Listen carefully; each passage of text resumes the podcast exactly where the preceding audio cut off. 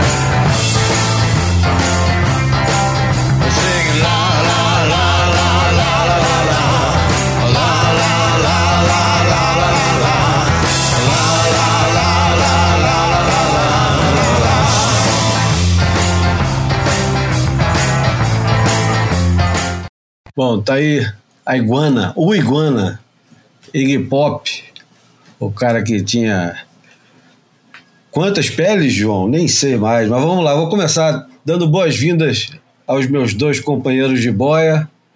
Viva João Valente em Lisboa, né? Tarde da noite. Mas, mas uma noite festiva. Pô, muita gritaria aqui pelas ruas, cara. Seis, seis gritarias, pelo menos. Cara. Foi um jogaço. Foi um jogaço.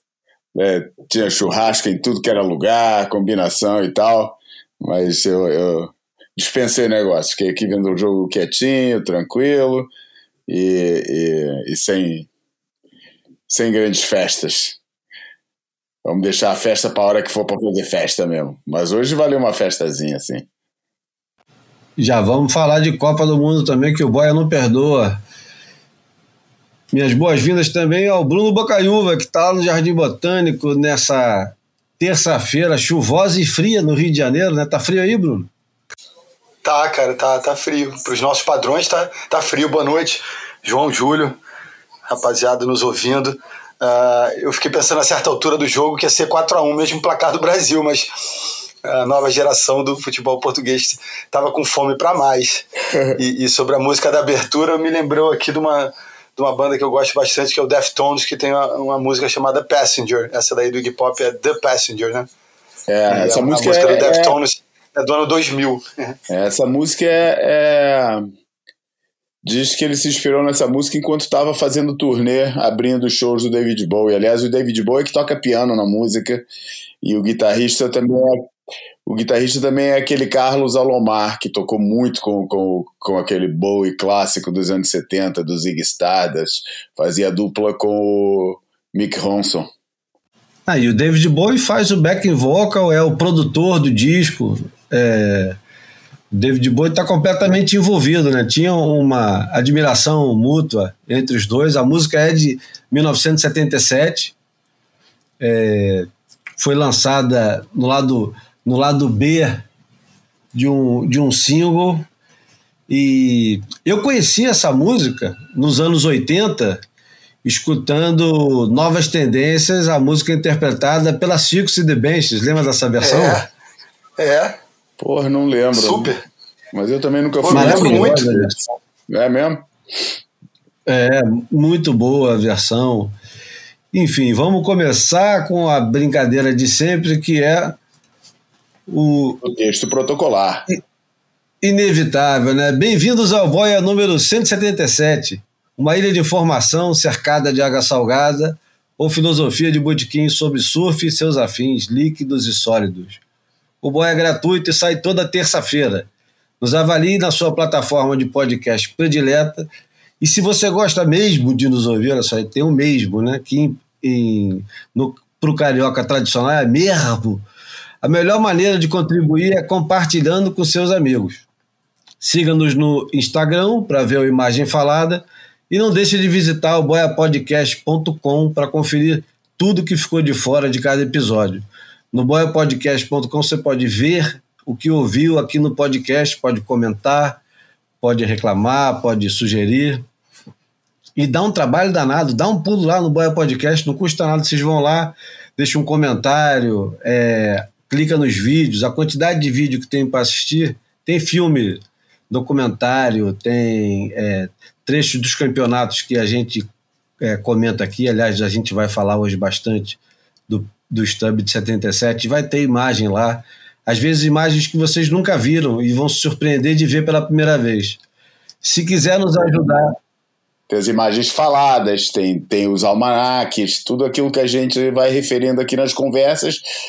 Se tem para achar, a gente posta.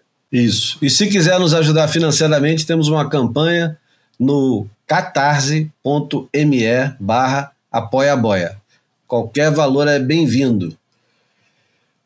Bom, antes de começar a falar do Surf Living, eu tenho recebido é, mensagens que são muito generosas e tal, e eu sempre esqueço de falar de uma coisa importante pra cacete aqui. Todo mundo cobra a camisa do Boia. Só que eu não consegui achar nenhum lugar para fazer a camisa que seja um preço razoável. E estamos sim interessados em fazer parcerias com quem tem marca de roupa e etc e tal para fazer camisa, camisa com a gente já tem a colaboração de vários artistas que mandaram o Alan Sieber, o Sandal Burke, o Pablo Etchepari, os caras mandaram artes que ficaram do grandíssimo cacete para fazer as camisas. As camisas são exclusivas do Boia, não, não tem o desenho em outro lugar.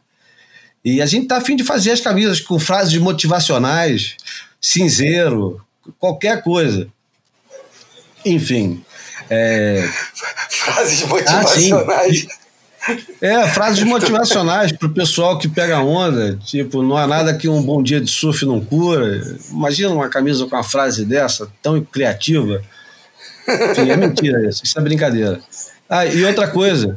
Eu aceito ajuda também de quem sabe mexer no WordPress, cara, porque eu não consigo botar os links direito lá no WordPress por falta de conhecimento. Se você entende de WordPress e quiser me ajudar, eu queria colocar, por exemplo, o linkzinho do, das nossas sugestões para comprar no, na Amazon ou, ou os links com imagens de, de outros sites. Queria muito conseguir fazer isso, não consigo. Pronto, já parou a mendicância aqui.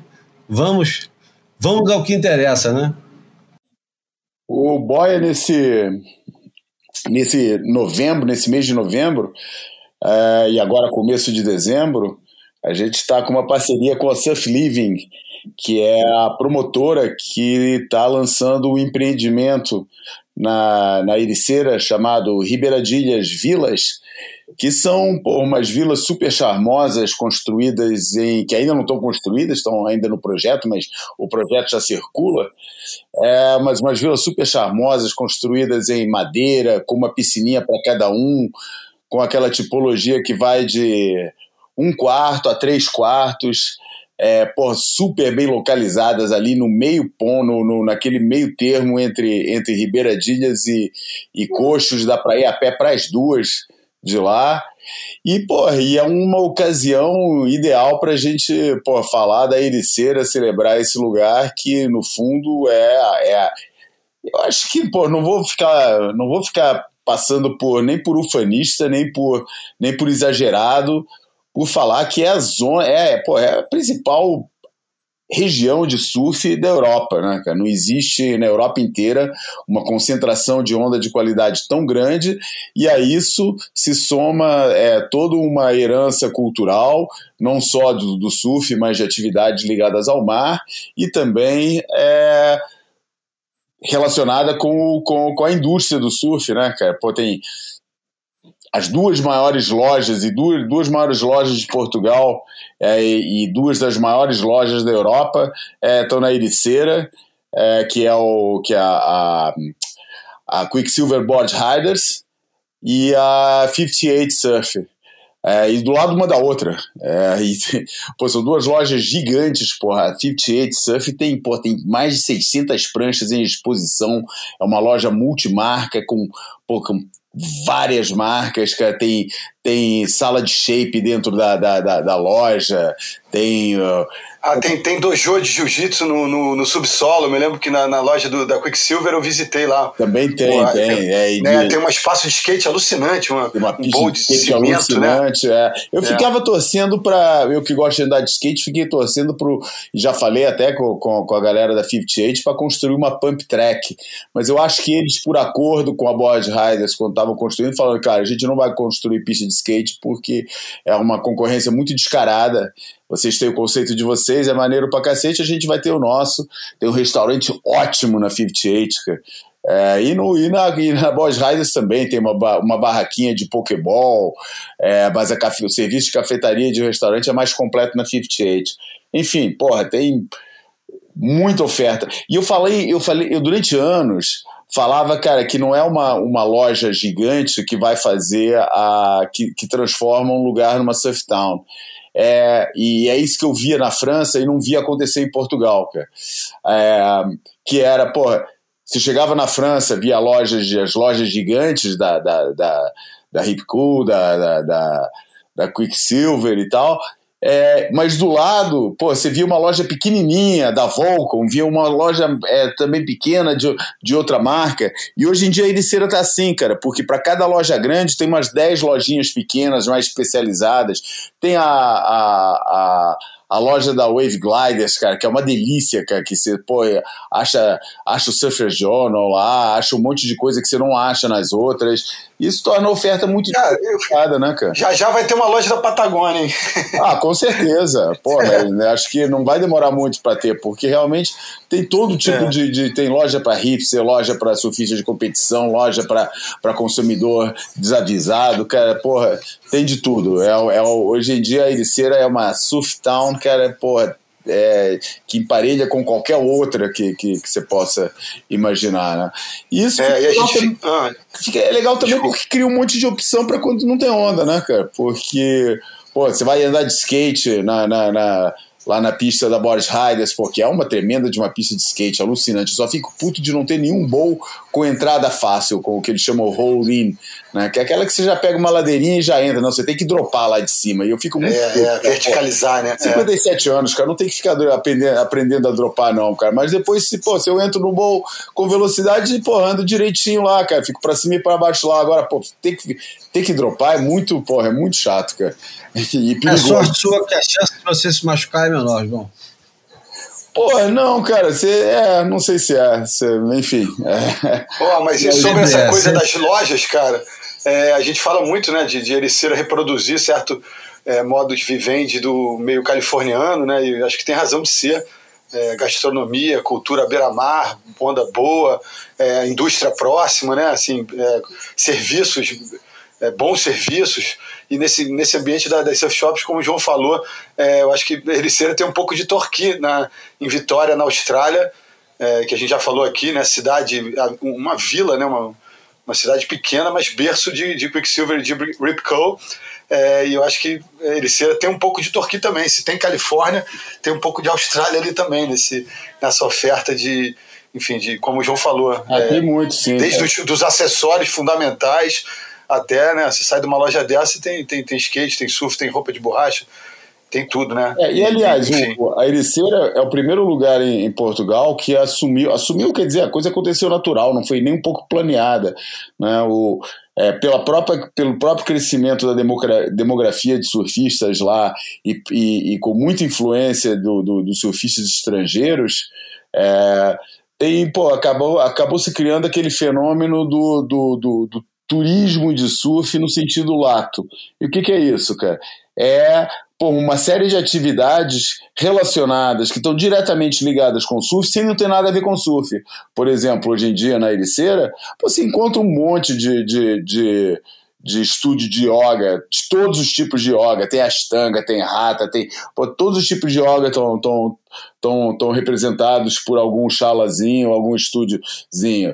É, tem é, é, pô, vários negócios relacionados com CBD, com produtos CBD, é, espalhados pela cidade também. Pô, isso muda muito a, a, configuração da cidade de quem passeia lá. Porque antigamente, pô, era aquelas lojinhas básicas, restaurantezinho. Hoje em dia, pô, já falamos do restaurante no episódio passado, da, oferta gastronômica diversificada, que tem, pô, além dos tradicionais restaurantes de peixe, também tem, pô, restaurante vegetariano, restaurante de cozinha internacional, mexicano, japonês, é, italiano, etc. É, mas além disso, agora tem um monte de loja transada que não é só loja de surf, tem um monte de atividades é, é, diferenciadas que, que, pô, que, que, é, que para um surfista é fácil pôr massagem, todas aquelas coisas que a gente encontra um pouco é, nos lugares que a gente viaja pelo mundo, na Ericeira pô, você acha de tudo isso, cara. É, é um, é um espaço que está muito privilegiado hoje em dia, a nível da diversificação de oferta de coisas para fazer.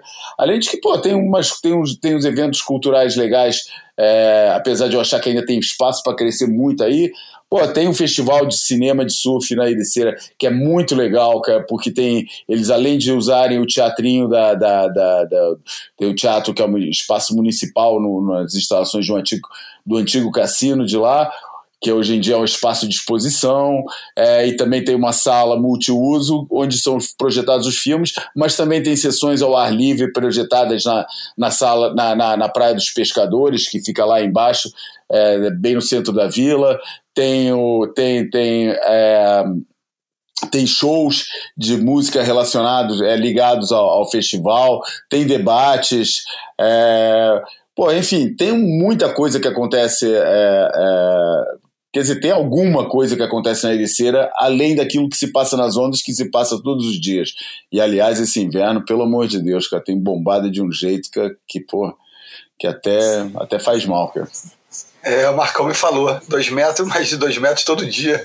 Pô, impressionante. Bom, e quem quiser conhecer melhor o, o projeto, vai em surfliving.pt e você pode conhecer o Ribeira de Ilhas Vilas, tem todas as informações necessárias. E digo eu daqui que é de extremo bom gosto, o projeto das casas é do Mima Housing o mesmo, o mesmo escritório de arquitetura que fez uma casa para o Tiago Pires, principal Isso. surfista lá da Ericeira, era uma casa linda, que eu acho que aí ainda serve como portfólio para os caras, porque a casa ficou linda. E o Tiago acho que já até vendeu essa casa. Ela ficou já. tão bonita que ele não conseguiu nem ficar muito tempo na casa. Pareceu logo um cara falando, eu compro. Ele falou, não quero vender. Não, mas o cara falou, eu compro, eu compro, me dá esse negócio aqui Ficou muito bom esse negócio e o cara comprou. Se você quiser também. Não, o projeto é lindo. É, tem um projeto é, dessa mesma, desse mesmo escritório do Mima Housing. Vocês claro, podem conhecer lá também. surfliving.pt. É, e, se, algum, se algum dos nossos ouvintes mais privilegiados na vida quiser oferecer um, um, uma, uma dessas vilazinhas de um quartinho só, não precisa mais do que isso aqui para a galera do Boy, a gente vai ficar muito agradecido. A gente vai falar na, da parte cultural na próxima semana, a última semana falando do surf living, porque a parte cultural é, histórica é bem interessante, né? A começar pelo. Você acha que é o, o, o livro mais famoso do Saramago é o Memorial do Convento? Não. Ah, eu acho que do ponto de vista pop é o ensaio da cegueira, né? É. é. não por uma razão muito simples, não virou filme, né, cara? Quando você é, tá isso que eu tô... média, ah. né, cara? Foi o livro que eu conheci o Saramago, foi o, foi o Memorial do Convento. É, mas eu acho que, pô, quando o ensaio sobre a cegueira é, passou para filme, eu acho que aí, pô, não tem como segurar a fama do negócio, né? É, não é verdade. É porque também para mim sempre foi a referência o Memorial do Convento do, do Saramago como, como obra é, de iniciação do Saramago, mas acho que é. foi superado pelo ensaio sobre cegueira, né? É. A gente vai falar sobre o Memorial do Convento, por que, que foi mencionado aqui na próxima semana. Exatamente. Tem tudo a ver, tem tudo a ver com a, com a Ericeira, que fica em é. Mafra, enfim. Vamos lá. 1977. Já, Júlio. Vamos, vamos começar. Por que, que a gente não começa para tirar logo da frente? É, porque tem muito assunto de 1967. Pô, achei que ia ser a música do D2, cara. 1967. O mundo começou, pelo menos para mim, a minha história reduzida é mais ou menos assim. Aí o não, mas ele é de 77, é? Eu tô zoando, é 67.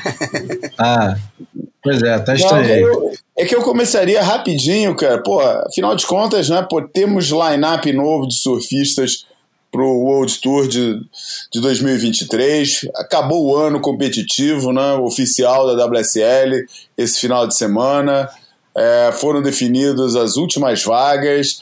Pô, vamos dar uma olhadinha em quem vai entrar de novo no, no, no circuito ano que vem, cara? O que? A volta vamos. dos que não foram ou os rookies de verdade? Não, os não, vamos lá, brasa. Estou brincando também. É, não vale a pena ficar falando muito dos caras que já entraram e saíram e tal. Vamos falar Vamos falar de quem deu vontade de falar, né? É, é. é, vamos falar do que aconteceu em Raleiva, né? Acho que o mais importante de tudo é falar do que aconteceu em Raleiva, tanto do lado das senhoras quanto do lado dos senhores. O do lado das senhoras é, foi sentido para Portugal para cacete, porque, porra, a Terezinha fez história, mas não conseguiu a tão sonhada vaga, mas foi heróica, né, João? Cara, Não, uma coisa assim, vocês pararam para ver os pontos, cara, que elas estão empatadas, né? É. É. é. É, e tá em... o desempate foi no número de baterias vencidas durante o ano. Putz. É. Cara, foi doloroso. Foi doloroso porque foi muito morrer na praia. É, e seria muito legal é, ela conseguir essa conquista. Mas, cara, foi um. Se a gente olhar para a performance, a Tereza, ela só trocava ponto a partir das quartas de final. Ela tinha que passar para as quartas de final para trocar ponto. É, e que, ela estava correndo contra a Alissa Spencer. A Alissa Spencer era a maior é. concorrência, porque a Alissa Spencer. Não, tudo parecia que estava reduzido entre elas, né? É, cara, porque a Alissa Spencer bastava passar uma bateria em Raleiva que ela passava para frente da Teresa. Então, a partir da primeira ronda, a Teresa estava fora. E ela só teria chance de, de, de, de, de voltar para o top 5 se passasse para as quartas de final. E aí ficava uma luta, quem, se ela acabasse na frente da, da, da Alissa, ia ficar sempre ganhando. Daí, correndo por fora, apareceu a Sofia McCulloch, pô, fazendo tudo certinho, né, cara? Pô, tudo dava certo. Pô, até me lembrava o Shane Horan no Billabong Pro 5As de, de 90. De 90, cara. Pô, tudo, todas as ondas dela, acertava sempre as ondas, acertava as manobras, surfou com pressão. A Tereza, eu achei que o surf dela nunca encaixou em Raleiva. Achei que ficou faltando prancha para ela sempre, principalmente quando o mar estava tava, tava com, mais, com um pouco mais de power. Acho que é mais uma vítima de, de, da, da bitola da prancha pequena, cara. Acho que as curvas dela ficavam perdidinhas nas, bate, nas, nas paredes de Raleiva. Mas mesmo assim, cara, Porra, ela surfou todas as baterias com a guilhotina no pescoço, né, cara? E conseguiu chegar na final. Só não conseguiu ficar na posição que precisava, vencendo a, a, a, a Sofia McCulloch, né, cara? Pô, ela foi lá e ganhou, né, cara? E, a partir daí ela precisava ficar em segundo, não ficou em segundo, ficou em terceiro. Enfim, eu acho que ela vai correr bastantes é, campeonatos do CT ano que vem, sempre tem alguém que se machuca, sempre tem alguma coisa, é, mas foi um foi, foi doloroso, cara, porque eu acho que ela surfou muito, não em Raleiva, mas em outras etapas do ano. E, pô, e é o que eu falei, cara. Ela tinha que ter resolvido isso em Saquarema, cara. Ela tinha que sair de Saquarema com a, com a é. classificação. Eu acho que ali sim ela deu mole. Aqui não, cara. Aqui ela foi confrontada com algumas limitações no surf dela e foi confrontada também com a, com, com a tensão, né? Com, com a, ela lidou bem com a pressão durante todas as baterias, só, pô, só não chegou para conseguir a posição que ela precisava no final. Mas, mas tudo bem, eu acho que é uma tremenda uma experiência, é um negócio para se orgulhar e eu acho que a gente vai ter muita Terezinha no, no WCT ano que vem. E a Sofia McCullough surfou muito, cara. Eu, eu acho que foi a grande surpresa do campeonato, é claro que foi aquela menininha que eu não lembro do nome dela inteiro, só lembro do sobrenome que é Wong. Ah, porra, não, mas aí não. Aí é brincadeira o nome dela, né? Eu vou deixar essa pra Pô, eu tava fazendo. Cara, eu tava fazendo a transmissão, era muito engraçado, cara. Era muito engraçado. Até agora não consigo falar direito o nome da, da, da menina, cara. Pô, é muita enrolação, cara. O é. Eu e. Eu e. Eu e, como é que é? Iuileula Wong. Iuileula Wong. É, mas o, o dava para ouvir a satisfação do Caio Guerreiro em falar o nome dela inteiro. Era, ah, cara... é, isso é legal. Acho que o, o cara respeita o, essa. Uh, acho que a cultura havaiana, como ninguém, ninguém, é, ninguém faz na, na WSL ali. É claro que, enfim, o cara tem né, lugar de fala, é havaiano, enfim, mas acho legal a maneira que ele se compromete ao falar os nomes. Ela terminou o ranking em 45, em 46 está Moana Jones Wong, que eu não sei se elas são, se elas são parentes ou não, mas estão as duas coladinhas no ranking. É super comum, né? Você lembra que tinha também um Byron Wong que correu o circuito durante um tempo. É... Byron Wong ganhou um campeonato em Sunset ou em Haleiwa, talvez. Já nem lembro mais, não. Foi, lembro foi mais, lembro mais do Byron, Byron Arona do. Não, foi o Denton Miyamura aí na Mura. Como é que era o nome do cara? Denton, que era o primeiro? Denton Miyamura. A ah, Denton Miyamura é. Ele ganhou. Ed Aikau, né? É, ele ganhou um Ed Aikau. É. Ganhou o primeiro Ed Aikau. É. Com manobra, né? Com manobra, em Sunset. Isso. Essa é uma daquelas pegadinhas ótimas, né? De, de, de quiz, né? Ah, é, é, ótimo. Que o cara tem Depois... certeza que é, de, um, de um caminho e acaba se dando mal. Agora, outra surpresa, é, falando de campeonatos e de campeonatos que, que vão acontecer ainda esse ano, né? É para esse ano ainda, Bruno? O, Qual? O Pipe Master? Começa amanhã. É, originariamente é agora, de, de 8 a 20. É, é, é a data do, do, tradicional Pipe Master mesmo. De 8 a 20 vamos, de dezembro. Vamos falar daqui a pouco, porque eu já estou pulando o assunto do, dos. É, é, dos que falar os classificados. Vamos lá. É. Vamos falar dos, já que a gente dos tá das meninas, vamos falar das meninas direto, cara. Beth Lu Sakura tá. Johnson vai regressar. Vamos esperar que é. agora, com a experiência né, acumulada, tanto da, da, da de, de um ano de, de meio ano de circuito mundial e da, e da, e da queda no, no corte. Vamos ver se com essa experiência acumulada ela, ela mostra o surf dela, que tem muito surf também. Macy Callahan não me, não me desperta nada. Fez surfou bem e, mas a gente já conhece, apesar de tudo. Molly Picklon é outra, é que está na mesma pegada da Betty Lu, né? É, já teve essa experiência, já viu que o buraco é mais embaixo, vamos ver o que, que ela faz com isso agora, chegando no ano. Quem vai às estreias? Vai ficar por conta da Caitlyn Simmers e da Sophie McCulloch. Da Sofia a gente já falou um pouquinho aqui, a Caitlyn Simmers é o grande nome que está todo mundo de olho, ou estou enganado? Ah, não, eu tô, tô contigo, total. É, mas a, a Pickles também, a Molly Pickles, é, apesar de não ser tanta novidade, porque já teve um ano de circuito, eu, eu, eu percebo que tem muita expectativa em torno dela. Mas vamos ver. É, fica, fica sempre um, pelo menos do lado do surf feminino, fica sempre um gostinho estranho para nós brasileiros que não tem muita renovação ainda, né? Porque as meninas elas vão aparecendo e tal, a, mesmo as mais velhas não vão conseguindo retornar, as mais novas não conseguem se apresentar na mesma velocidade que essa nova geração vai se apresentando. Espero que no, em 2023, a começar agora já direto com o convite da, da Bela Nalu no Pipe Master, que a gente possa é, ver as meninas brasileiras atacando mais o, o circuito feminino, né, profissional. É. Agora tem, tem, tem no meio desse caminho aí tem a Luana Silva que não conseguiu se reclassificar, né? Saiu no corte do meio do ano e não se deu bem nesse Challenger, que eu acho que é, é a ponta de lança aí, assim, tirando, tirando a veteraníssima Silvana e, e a Tati que está dentro, acho que a, a Luana é, é, é, a mais preparada. Obviamente não fez a, a base dela no Brasil, e, muito, muito por conta disso, né, usufruiu da experiência toda havaiana para para ter um, um surf bem poderoso, com uma linha limpa, um estilo maneiro. Acho que ela tá. Quando o, o Challenger começar na temporada seguinte, eu acho que é, gente tem que prestar bastante atenção nela. E tem a Summer Macedo, que é a outra que também mudou de, de bandeira, né? É, é. é. Mas acho que tecnicamente a Luana tá na frente, né?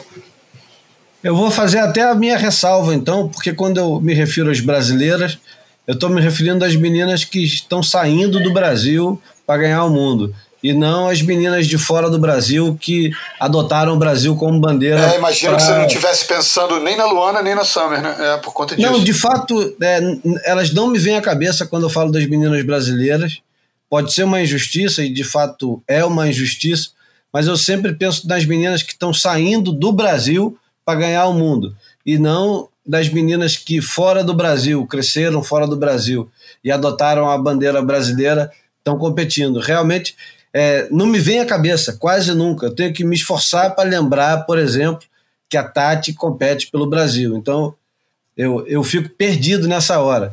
Talvez. É, aquele, pode ser, aquele senhor austríaco de bigode e cachimbo, ele explica bem isso. É, então, pode ser. É, não, pode ser inclusive um, um, baita machismo da minha parte, porque como não tem nenhum é, dos surfistas homens que fizeram esse caminho inverso, Agora vai ter pela primeira vez, né? O Ian Gentil se classificando. Mas enfim, vamos, vamos começar a falar então do, do, dos homens que, que tem. Tem surpresa, você acha? Tem surpresa, João? Claro que tem. Surpresas agradáveis, cara. Primeira surpresa. Rio Aida, cara. Porra, primeiro surfista da Indonésia no, no, no circuito mundial. Acho que. Mas esse se classificou com antecedência, né? É, mas, mas não deixa de ser mas uma é surpresa, né? Não deixa de é, ser... o carimbo é agora, né? É. é. não deixa de ser uma surpresa é, ele tá lá. A outra surpresa, porra, aliás, as, as duas últimas, as três únicas surpresas para mim desse, desse, desse line-up novo aí que tem aqui é o Rio Aida, o Ramzi Bukian de Marrocos. É, o Maxime e o, e o Ian. É. Eu, é, o Maxime é um é. pouco, principalmente em quarto lugar, cara. Não estava esperando ele, ele, ele chegar tão lá em cima também. É, e o Ian Gentil, né? Ramzi, é. que hoje, aliás, estava todo contente lá no estádio no Catar, né? Vibrando com a, com a vitória de Marrocos em cima da Espanha, né? É, grande momento esportivo. Pô, cara, pô, eu tava, tava eufórico. Mas eu acho que, o, que, o, que, o, que as surpresas são essas, cara. Rio Aida, Maxime Roussenot, Ramzi Bukian e Ian Gentil. Michael Rodrigues já tinha e já voltou, e que bela atuação que ele teve nessa, em, nessa etapa em Haleiva, pô, quebrou em Haleiva. É, o Ryan Callanan né, é, já é rato velho da, da, da história. O Léo Fioravante, porra, mesma coisa. E eu acho que o Léo tá surfando mais do que alguma vez surfou na vida. Tá muito, Tá um osso muito duro de roer o Léo Fioravante, cara. Tá um cara difícil de ganhar. Não deve ser um, não deve ser um draw que deixa ninguém tranquilo, não, cara. Porque sabe que se ele perder, se ele, se ele pô, se der mole, ele vai dar o bote, cara. E, mas, e, o, e o João Chianca, até, até vou confessar que até acho que o nível que ele apresentou antes do corte pô, me deixou me levou a antever uma reclassificação mais fácil do que acabou sendo. É, o Liam O'Brien é uma história maneira, né? Porque, porra, coitado, o cara não surfou uma bateria do, do CT e conseguiu se, se classificar, é. por isso é, é, é uma coisa merecido. O Ziquilau, eu, eu acho um excelente surfista, pô, cara de, de pegada boa na prancha e tal, mas também não é novidade nenhuma. E o que, que, a gente pode esperar dessas super novidades aí, então, do, do, do Rio Aida, do Maxime, do Ramzi e do Ian? É, assim, não por acaso esses quatro que são surpresas são justamente os únicos que vão concorrer, que são de fato estreantes, né? Eles vão concorrer por esse troféu simbólico de Hulk do ano, né? E eu acho o que. Ian, pô, o Ian acaba sendo, não é? Não? Não, mas então, citamos o Ian como surpresa também. Então... Não, o Liam, o Liam, o Brian. Ah, o Liam. É interessante observar isso, né? É, porque, na verdade já tinha entrado, mas não surfou, né? É, ele, é. ele, ele para todos os efeitos é Hulk, é, né? É, é verdade. É, é tá interessante então. saber o que, que eles é. vão resolver, né? É. Mas. Engraçado. Mas... Não, não, acho, eu acho que é isso. É a julgar pelo início do turno em pipe, eu se tivesse que botar né, ficha etapa a etapa, pô, eu tenho uma grande curiosidade de ver o Ramsey num, numa situação de, de pipe ali. Eu acho que é um cara que esperou tanto e, e, de novo, a gente falava dele sempre como um cara dono de um surf muito sólido, digno de figurar, né, aquele, daquela lista é, simbólica dos melhores que jamais chegaram lá. E o cara finalmente chegou. Eu acho que, é, principalmente para pipe, eu sei que ele intuba bem de backside também, mas principalmente para pipe eu tenho uma, uma grande expectativa por vê-lo surfar, assim. E eu acho que Agora, nessa perna é, inicial, acontece... acho que é um cara que pode fazer um estrago. É.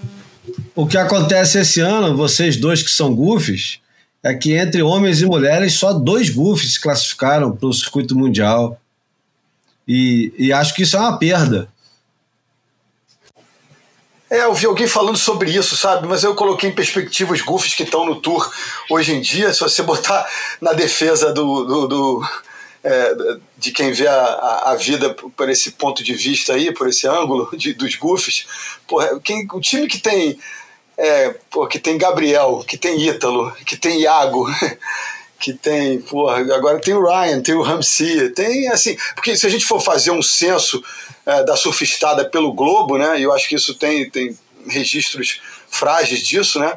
É, eu acho que de 60% a 65% dos surfistas do mundo são regulars, né?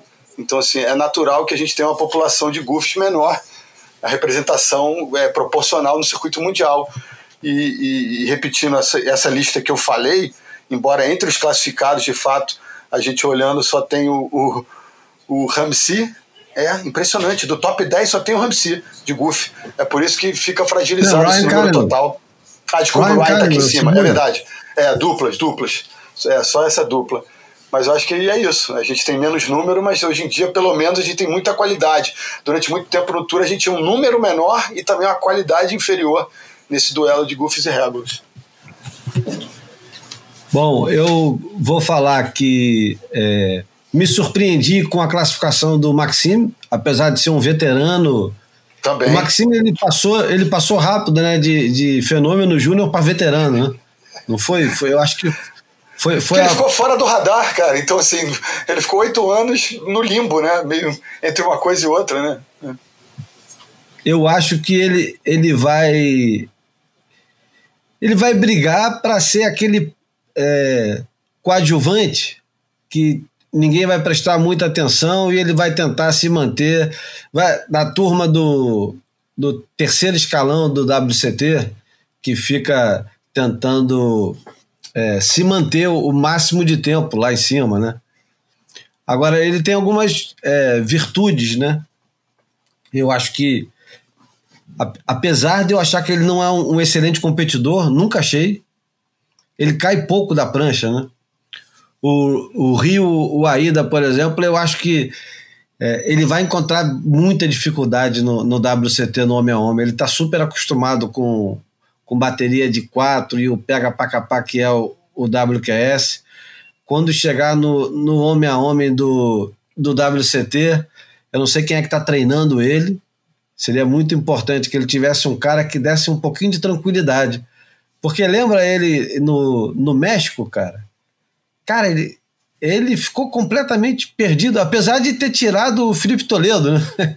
Ele tirou é, o Felipe do, do, México, que para mim foi a maior zebra do.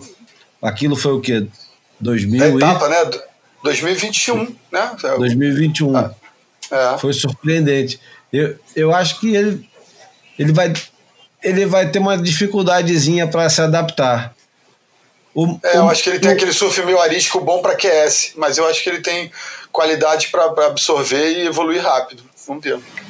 O Ramsey é, é uma figura interessante, porque eu acho que ele vai ocupar um espaço no circuito mundial que era meio do Léo no início, que é aquele cara que todo mundo torce, porque ele vem é, de um surfer, lugar exótico. Surfer, né? É, é.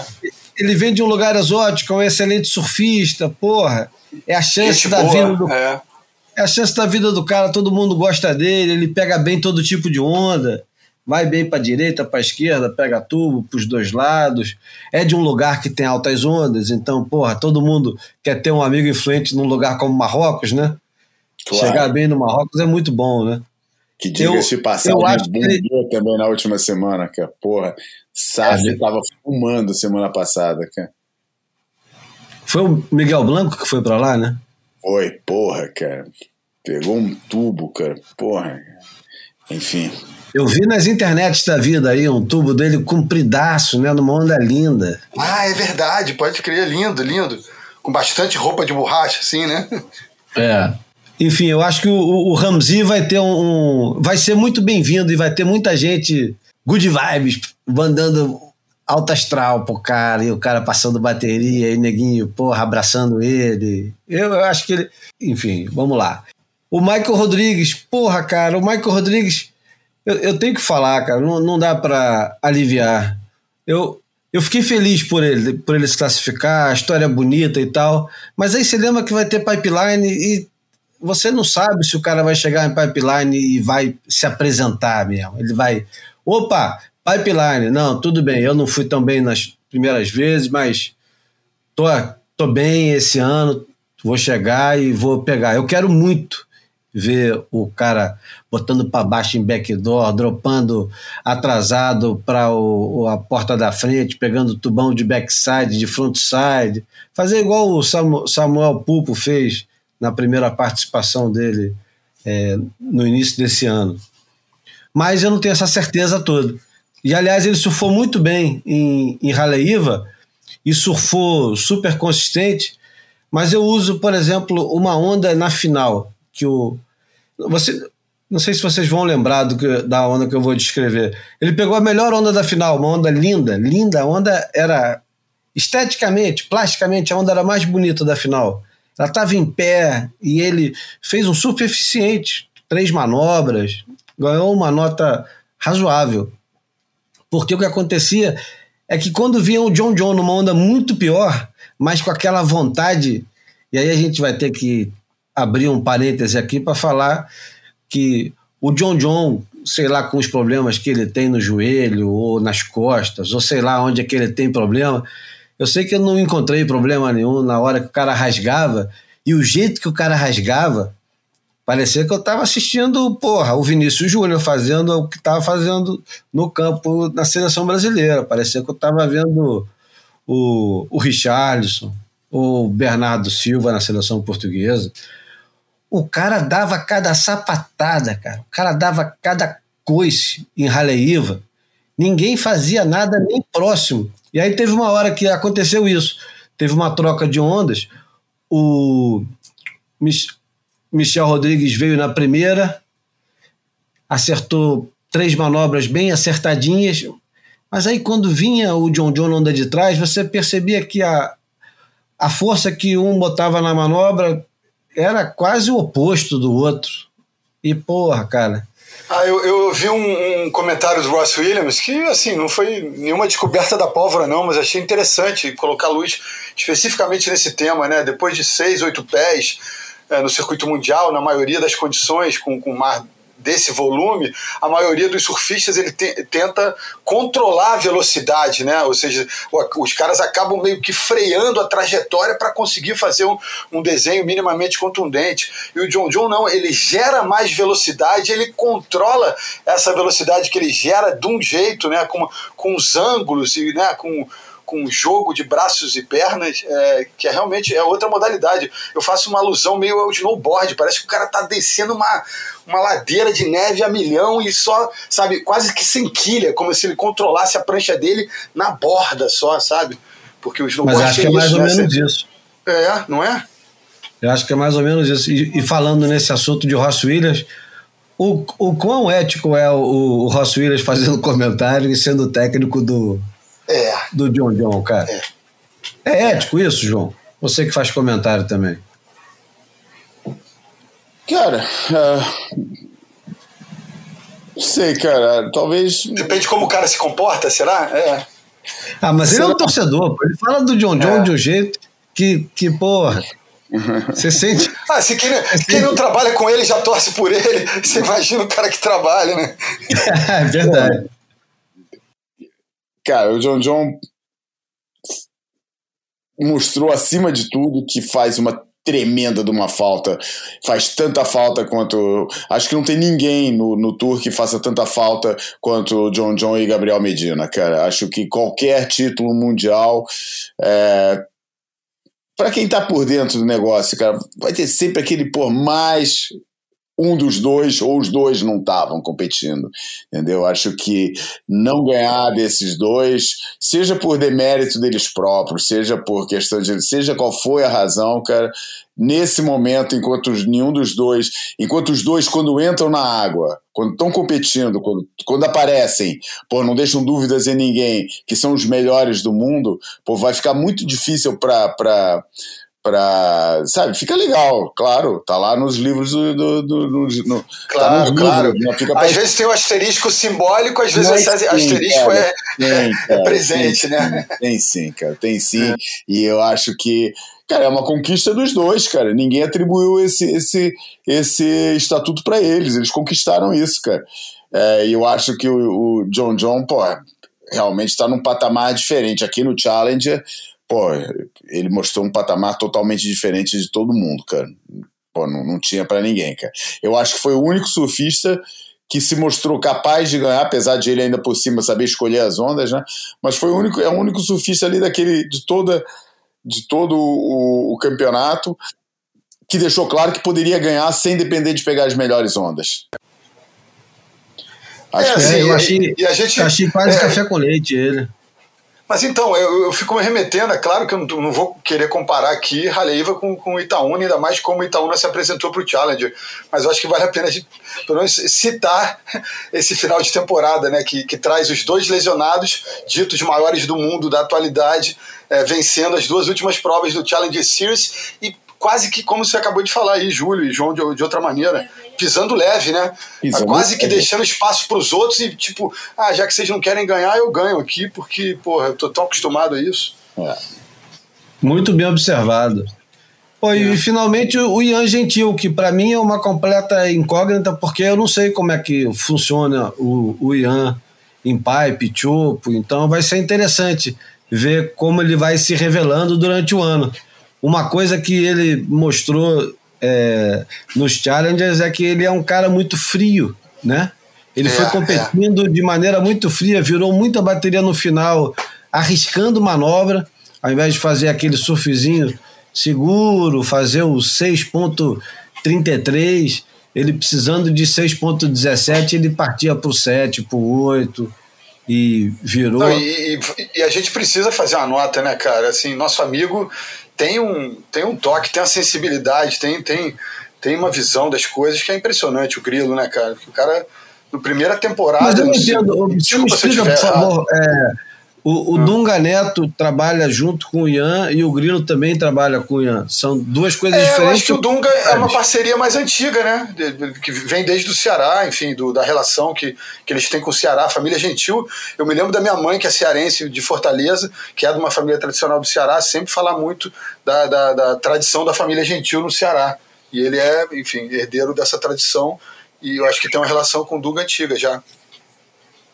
Tá, vamos falar aqui de quem serão os, os próximos, caso alguém se lesione. Na, entre as, dentre as mulheres, a Teresa Bom Valor é a primeira, como o João já tinha falado, em seguida Alice Spencer, Bront McCauley, que acho que foi uma grande pena não ter se classificado.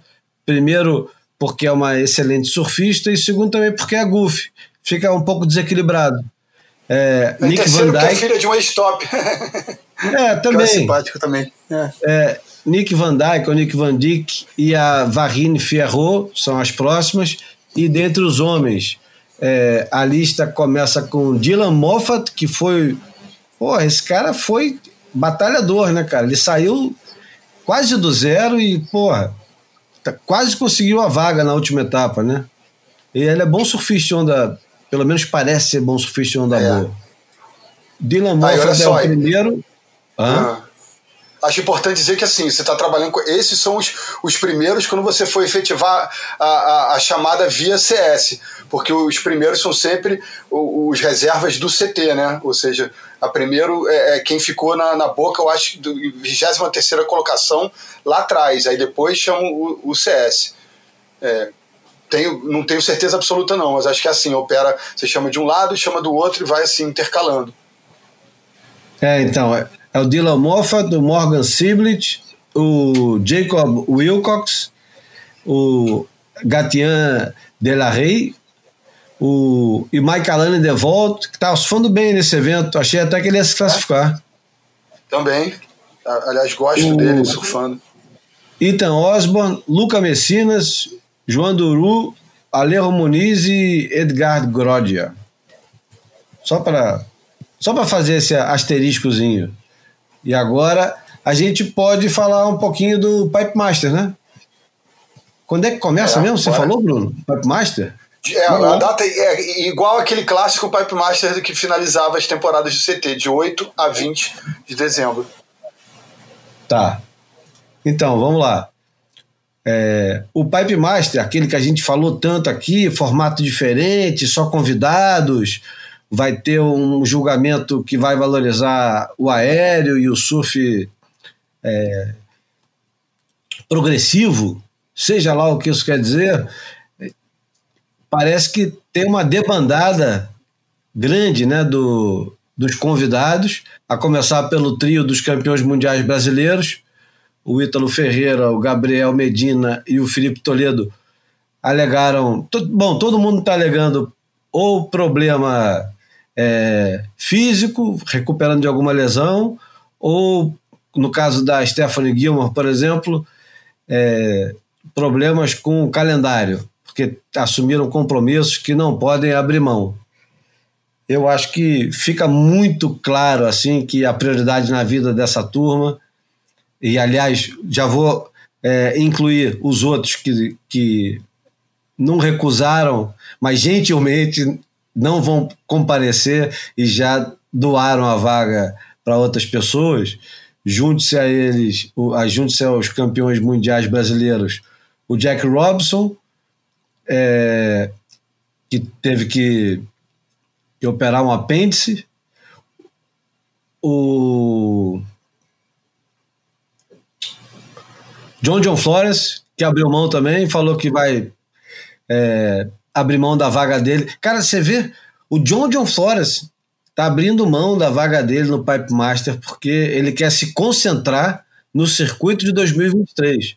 Esse é nomeadamente isso. Olha, eu não quero competir porque ganhei Raleigh, tô feliz e, porra, agora vou dar um tempo e recarregar para focar no circuito mundial de 2023 são duas coisas aí. A importância que ele está dando para o circuito de 2023, né?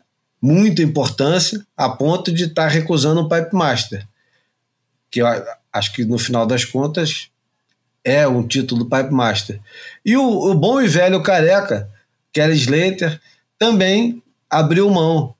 Então, naquela lista toda que a gente já falou uma porrada de vezes, tá entrando aqui Ethan Osborne vai substituir o Jack Robinson.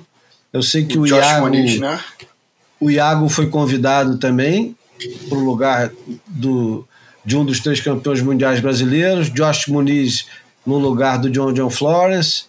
É, Shane Skies no lugar do, do Slater.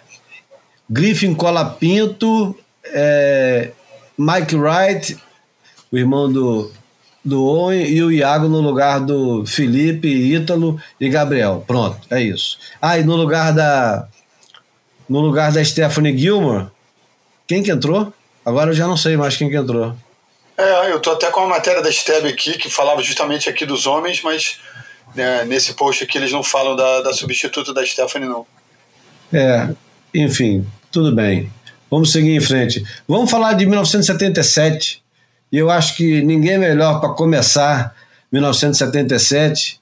Aliás, foi uma bela, um belo retorno. O Tito Rosenberg retornando ao Boia e ele vai falar de como foi o, o 1977 dele.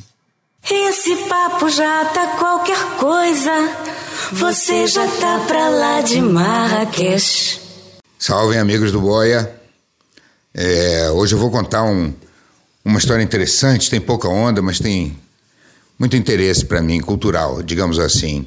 Em 1977, eu estava nos Estados Unidos, depois de ter viajado pela África e feito algumas viagens também no Brasil.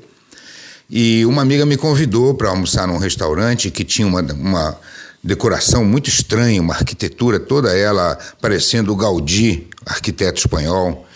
E eu fiquei é, encantado com aquela. É, era, um, era um restaurante arquitetura, porque ele era todo ele de formas livres, não tinha nenhum canto quadrado, era todo ele com cristais e esculturas e vitrais. E eu fiquei apaixonado por esse restaurante, chamado Triton, Triton. E, e ela me disse: Ah, eu conheço o cara que fez esse restaurante, é um escultor que mora nas montanhas de Julian, aqui perto de San Diego e ele, e ele tem um, um ateliê lá e quem sabe você consegue trabalhar com ele. Pô, eu fiquei super encantado com a possibilidade de aprender a fazer aquele tipo de trabalho e, e alguns dias depois ela me ligou de volta dizendo: Olha, falei com ele, ele me deu o telefone e disse para você ligar. Eu liguei na hora e ele disse: Sobe aqui para conversar comigo. Ele morava é, em Santa Isabel, que é uma cidadezinha que fica perto de Julian, nas montanhas, perto do. bem no alto das montanhas, num lugar bem frio, onde até neva às vezes no inverno. E era o caminho que eu sempre ia por Anza Borrego State Park, no deserto, ali perto do deserto de Mojave também. Era um caminho. Na realidade, eu estava morando em Cardiff by the Sea, que era entre Solana Beach e Encinitas e, e eu tinha uma moto, uma Honda 750, e, e eu passeava muito para aquelas montanhas. E eu disse, pô, vou subir. É uma viagem de mais ou menos 90 quilômetros, dá uma hora e meia, porque tem muita curva, é uma estradinha pequena, não tem autoestrada, é tudo estradinhas bem de, de, de interior mesmo. E, e eu fui para lá visitá-lo e ele me convidou. Ele falou: Olha, pago para você salário mínimo, e se você tiver um carro que você queira morar dentro, pode morar. Pô, eu também tinha uma Kombi nessa época e tinha morado já um tempo nela. Eu disse, pô, aqui é o meu emprego ideal. E aí comecei a trabalhar com ele, é, num, numa, num, fazendo esculturas é, num lugar maravilhoso. Era, ficava, era um sítio no meio da, das montanhas e tinha lá é, coiotes, pumas, e, e, a estrada era maravilhosa, porque era cheia de curva, quase nunca com muitos carros, então dava para passear e, e, ir devagarzinho. Com, era uma hora e meia de viagem que eu fazia com grande prazer, de moto, naquelas curvas, então era maravilhosa. Eu saía do litoral onde eu morava, Cardiff, bem em frente à praia, onde eu pegava onda. Aliás, nessa época eu pegava muita onda em Cardiff e em Swamis, que fica em Encinitas. Mas aí comecei a trabalhar e a semana inteira eu subia e ficava é, trabalhando lá. Ele fazia esculturas, fazia mural com aquela pastilha de vidro italiana. E, e, eu fiquei quase. Eu fiquei o ano todo trabalhando lá praticamente. E no final do ano, ele me pediu para fazer com mais um amigo meu um, a, a, entrada da, da, da corte de, da cidade de Vista. Aliás, quem mora na Califórnia, ali naquela região de Encinitas, Oceanside, pode ir até a cidade de Vista, procurar onde fica a corte suprema de lá de Vista e vão encontrar a minha escultura, que eu fiquei lá uns três meses trabalhando naquela escultura que fica na entrada do prédio. Uh, depois ele conseguiu um outro contrato para fazer um outro restaurante Triton, bem na praia de Cardiff. Nossa, imagina. Nessa época eu já tinha saído do meu apartamento e estava morando no carro. Então eu morava na obra lá em, em Vista e ia para a praia pegar onda sempre que possível, né? E aí ele conseguiu um emprego para fazer um outro restaurante na areia da praia de, de Cardiff. Olha que legal. E eu voltei para Cardiff, ele me botou para trabalhar nesse, nesse restaurante. E eu fiquei no estacionamento da obra, trabalhando, fazendo as esculturas todas, incrível. O mesmo tipo de escultura, de, de arquitetura que eu tinha visto no, meu, no primeiro restaurante dele, que eu tinha visto, dessa cadeia.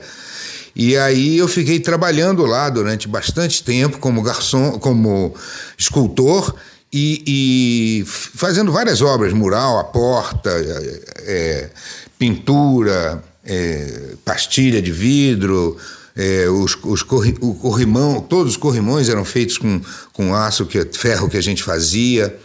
E lá, é, eu, quando a obra ficou pronta, eu, eu falei com, com, com, Eu comecei a notar que eles, eles botaram um anúncio: precisa de garçom. E os garçons que vinham trabalhar, vinham todos eles de BMW, Mercedes. E eu falei, pô, dá mais dinheiro ser garçom do que ser escultor, artista e morar numa Kombi. Aí eu falei com o gerente, eu digo, pô, você é, me arranja um emprego aqui? O cara falou, claro que eu arranjo, pô, você é, já trabalhou de garçom? Eu digo, claro, trabalhei muito na Europa. Mentira, eu nunca tinha trabalhado de garçom na minha vida. Mas isso justificava o fato que, como na Europa o serviço é completamente diferente dos Estados Unidos, justificaria meus erros. E aí ele conseguiu um emprego para mim, eu deixei de ser escultor, passei a ser garçom, ganhei um troco maravilhoso também fiquei muito feliz, saí da Kombi, que eu estava até esse tempo todo morando na Kombi, aluguei um apartamento em Cardiff, podia pegar onda o dia inteiro, trabalhar à noite. Eu ia trabalhar sem um tostão e voltava para casa com 100 dólares toda noite. Era um emprego dos sonhos mesmo. Conhecia um monte de gente legal e ficava bem na frente das ondas. Então, na hora de ir para casa, eu já olhava para saber se ia dar onda no dia seguinte. Foi um emprego dos sonhos, mas sonhos não duram muito. E numa determinada época houve lá um, uma discussão entre os garçons e eu rodei. Perdi o emprego. E mas nessa época, por, por acaso, um grande amigo meu estava morando no estado de Washington e, e me convidou para ir conhecer lá o estado de Washington, uma cidadezinha chamada Laconer. E eu fui atrás para conhecer, estava desempregado já, fui lá conhecer e acabei me apaixonando e um mês depois eu me mudei para Laconer. Mas eu me mudei, já era dezembro, e essa é a história que eu vou contar no Boia 178 da semana que vem. Valeu, pessoal. Muito obrigado pela honra de estar aqui no Boia. Esse papo meu tá qualquer coisa e você tá pra lá de terra. A honra é nossa. Toda nossa. Vista que o Tito se referia ali, é onde a galera do skate deve conhecer muito, que é onde fica o sítio, onde o Bob Burnquist tem a, a casa dele e a mega rampa lá, é, na cidade de Vista. Ah, é? Não sabia. É, ali para dentro de Costa Mesa, Newport, por ali. Ah, não, não. Desculpa, é mais para frente. Como, como o Tito falou, é mais perto de, de San Diego. É um pouco depois de, de, de Newport, San Clemente, etc. Podemos entrar então de com tudo em 1977. Ô Bruno, você que já era velho em 1977. velho de 6 para 7 anos. Isso. Qual é, qual é o fato mais importante para a surfistada, para quem tem é, sal na sobrancelha, de 1977? Ah, eu acho que eu acho que a gente vai citar aqui vários fatos importantes, né? Mas eu acho que um para quem curte essa é isso que a gente celebra aqui tanto, que é, é uma, uma, vertente do surf que é muito é muito rica de narrativas é, dos últimos 50 anos, é o surf de competição. E em 1977 foi colocado em prática o, o projeto né, é, do, do australiano Peter Droyne, é, ou seja lá como a gente fala o nome dele, é, da, da, tal do sistema é, bateria em formato homem a homem, né? ou mulher a mulher. Os, os, famosos duelos no surf começaram em 1977. Então a gente tem aquele o célebre Stubbs Pro de 77 na final Mark Richards e Mike, uh, Michael Peterson que a gente já falou aqui algumas vezes, né? Que eu acho que é, é o, evento símbolo de, dessa de, desse processo, enfim, dessa era. É o, o claro que o, que o que é mais vistoso e o que ficou mais para a história foi esse formato é, de foi esse formato o formato homem a homem né? mas é, teve mais por exemplo aí aí é uma, uma diferença radical para os dias de hoje é que não teria interferência né? Nem sistema de prioridades. Quer dizer prioridade é um negócio que a gente escutou falar há pouco tempo até. Naquele, na época nem se falava no assunto. Mas era não, o contrário. mas aí eu acho aí, aí, eu acho que tem que entrar no, na, no, num papo que para mim é fascinante porque eu adoro essas, essas rupturas.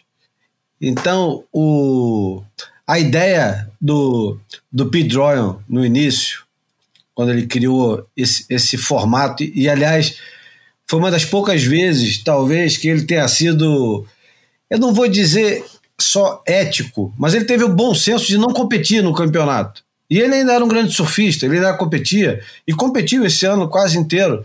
Estamos falando de 1977, ele ainda não era tão velho, ele ainda surfava bem, ainda ainda tava, ainda era surfista profissional, mas ele não ele competiu. Top 16, top 16 no primeiro ano do tour, é.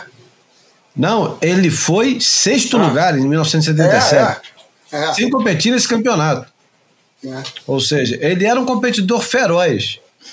Estamos falando de um cara que depois, é, há alguns anos atrás, trocou de sexo, né? Virou Westerly Windina, tem um livro do Jamie Brissick sobre esse processo todo, e que recentemente acho que mudou de ideia e voltou a ser Pete é. é. Mas o, uma coisa que me fascina nessa história aí, e que eu ainda não consegui encontrar ninguém para conversar sobre isso, porque é, por um milagre, eu, pelo milagre da natureza, né, tinha altas ondas no campeonato. O campeonato foi um campeonato de sonho.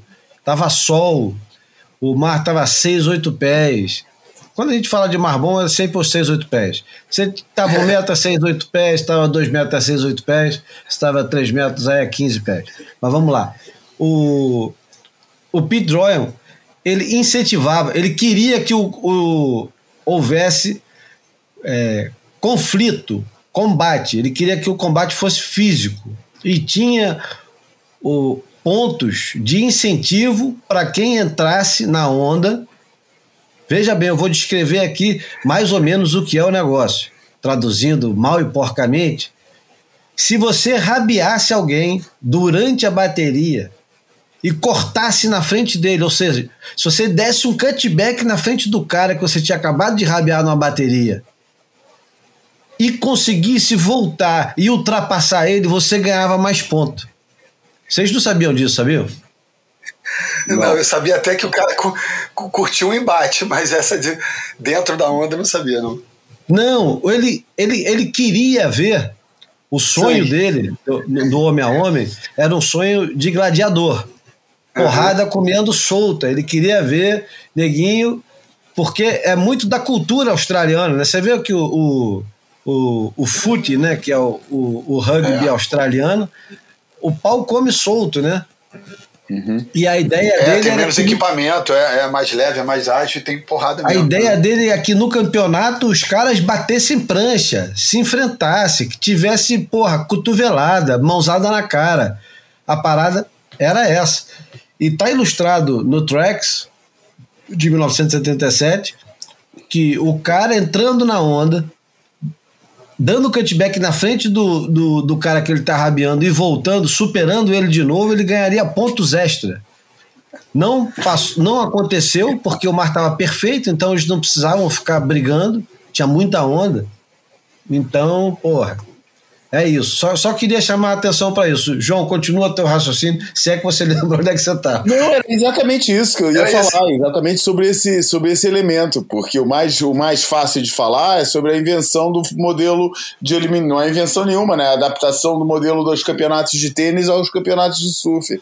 Mas tinha todas é. essas outras nuances que tornaram esse, esses eventos é, um negócio, porra, é, que Quer dizer, o de 77, e é por causa, sem dúvida, que é por causa da história do, do homem a homem, é, ficou como o campeonato que mudou, mudou o surf para sempre, né? É a, é, a, é a, referência.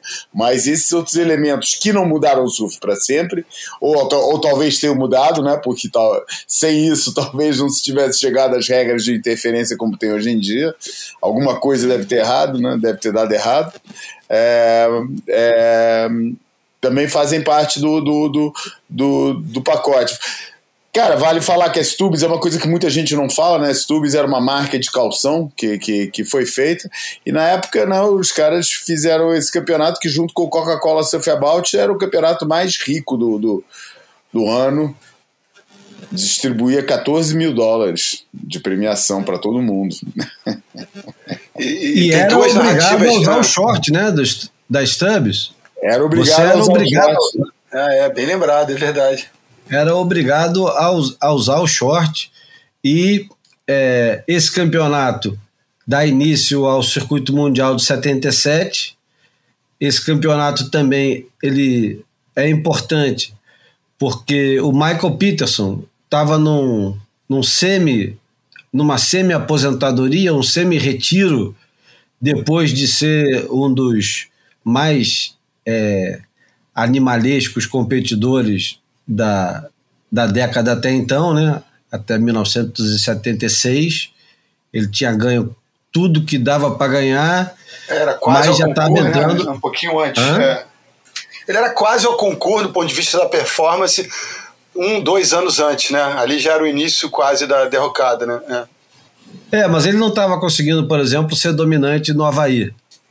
No é, Havaí, é, Ele, ele não conseguia dominar como ele era na Austrália.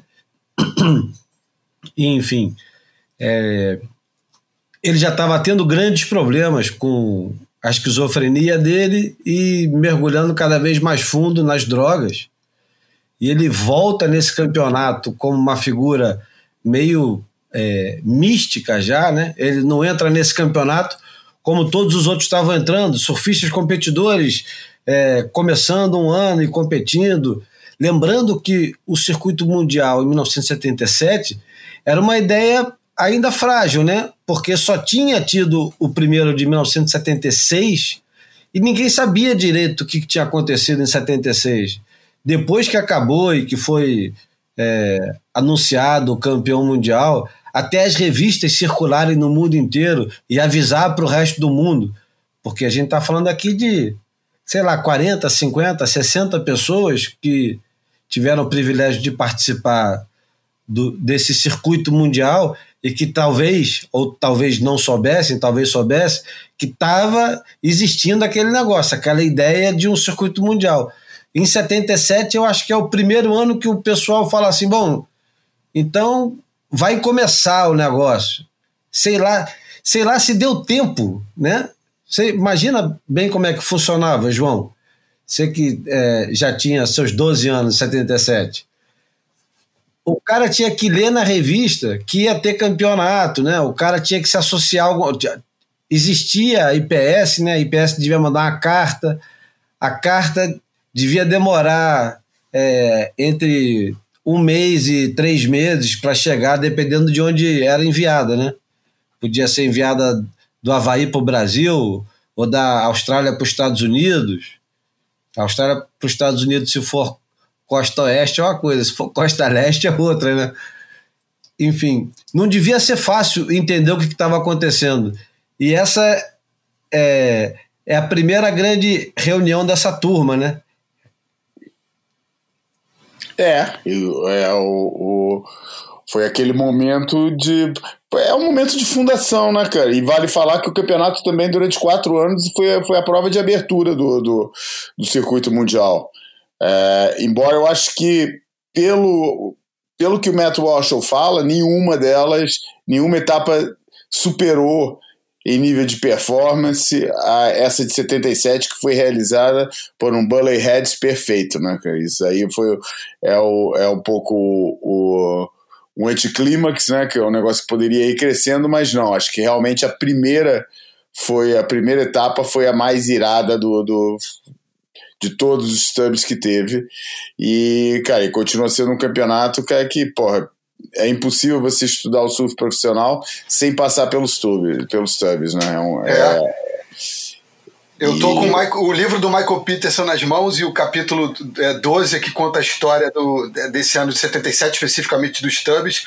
E o, o nome do cap, o título do capítulo é The Human, The Human Cannonball, o, a bala de canhão humana, ou seja, já dando um, um, um sentido figurado a, a, a, a essa. A, evolução da esquizofrenia, do descontrole do MP, né?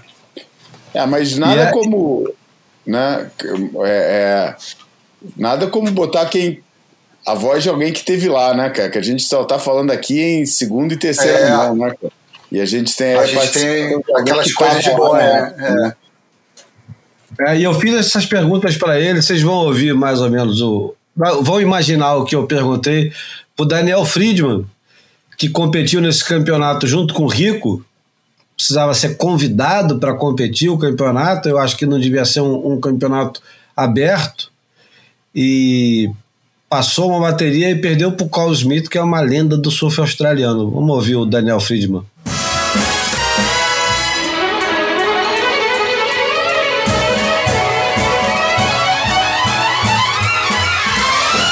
Bom dia, Júlio. Vamos lá, Stub de 77. O Stub de 77 foi o primeiro evento homem a homem e com alguns critérios bem diferenciados no sentido de julgamento. A gente realmente teve as únicas duas pessoas convidadas, participantes do evento, era eu e o Rico, tá? E foi um evento muito interessante porque a gente saía de um formato de quatro pessoas um formato de homem a homem, que era coisa que estava todo mundo curioso para ver como é que ia se comportar a coisa toda, né? Houve uma reunião realmente anterior explicando basicamente as regras. Essa regra referente a, a ter o cara poder entrar na onda do, do outro, eu não me recordo exatamente. Eu me recordo que, é uma, que era o critério um, uma onda, uma pessoa surfando. Eu não me recordo disso, tá? Eles explicaram o critério para todos e a gente, na verdade, foi para dentro d'água. Na época eu estava surfando com uma uma Stinger, se eu não me engano, tá? A minha segunda bateria, eu acho que foi com Cole Smith. A primeira bateria eu não me recordo agora. E o era um Golf Foot que surfava muito bem, tinha uma batida bem radical. Eu acabei perdendo a bateria por poucos pontos. Mas o mar estava muito bom, na verdade, ele melhorou mais ainda para as semifinais e finais, com um mar assim clássico. Eu não me recordo de ninguém ter usado essa regra, se é que ela existia, tá? E eu acho que foi um sucesso, porque estava bem claro quem ganhava e quem perdia. Muitas vezes, nos outros critérios de quatro pessoas dentro na onda, você acabava tendo uma dúvida de fulano de tal ganhou, o outro ganhou. Então, quer dizer assim, Acho que foi o primeiro momento que a gente viu e o público, de uma certa forma, poderia acompanhar nitidamente o resultado, né? Então, um, e o resultado era dado com placas, né? De sinalização com a numeração. Naquela época não existia digitação, certo? Então, era interessante que você via os resultados todos afixados através de uma placa na frente do palanque.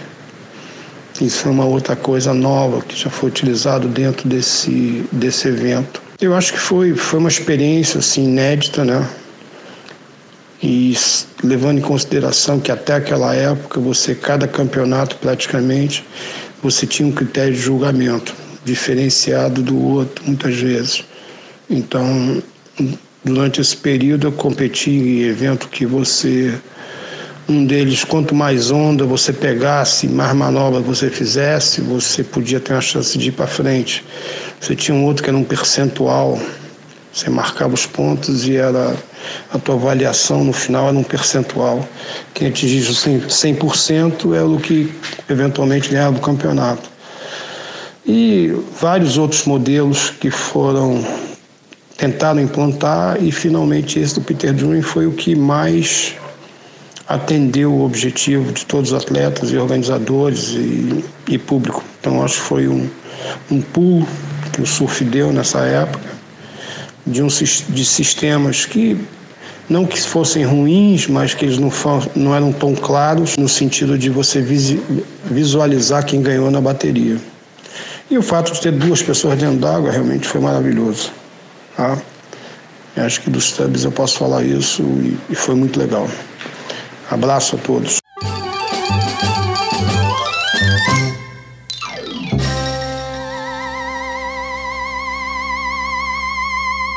Agora, olha que loucura, né?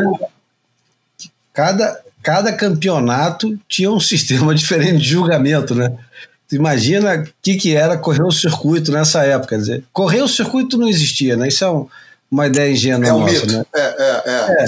Agora, o Júlio, queria aproveitar a participação do Daniel para lembrar que 77 ele e o PP viveram assim momentos muito interessantes, os dois juntos na água, especificamente no Brasil, né? Será que é o momento? Ou você queria completar com alguma coisa?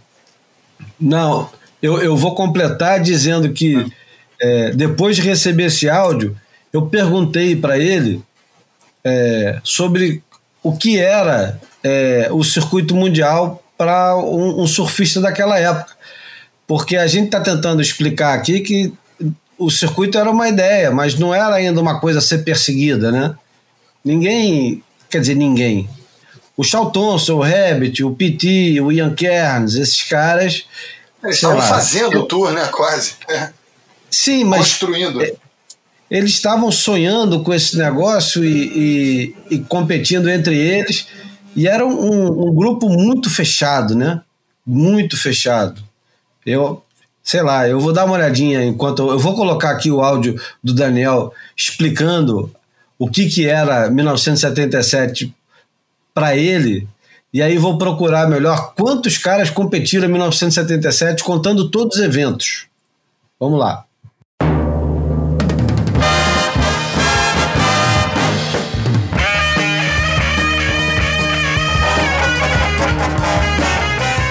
Júlio, então, é, o Stubbs era o primeiro evento, a gente começava na Austrália, era uma experiência nova, porque até então eu tinha viajado para o Havaí e África do Sul. Na verdade, eu tenho consciência do, do projeto da, do circuito desde 75 para 76. Foi quando eu estava numa reunião que estava sendo conversado sobre isso, o modelo, essas coisas todas. Tá? Então, muita coisa do que eu fui ver mais tarde era exatamente o que tinha sido conversado nessa época. A implantação foi dessa forma que a gente viu, né? que eles foram anexando os campeonatos e posteriormente criando o circuito com isso, depois mantendo um patrocinador para todo o circuito, que isso já é uma ideia bem antiga, isso não é uma ideia nova. Tá? Apenas eh, as figuras envolvidas mudaram um pouco no cenário do circuito profissional.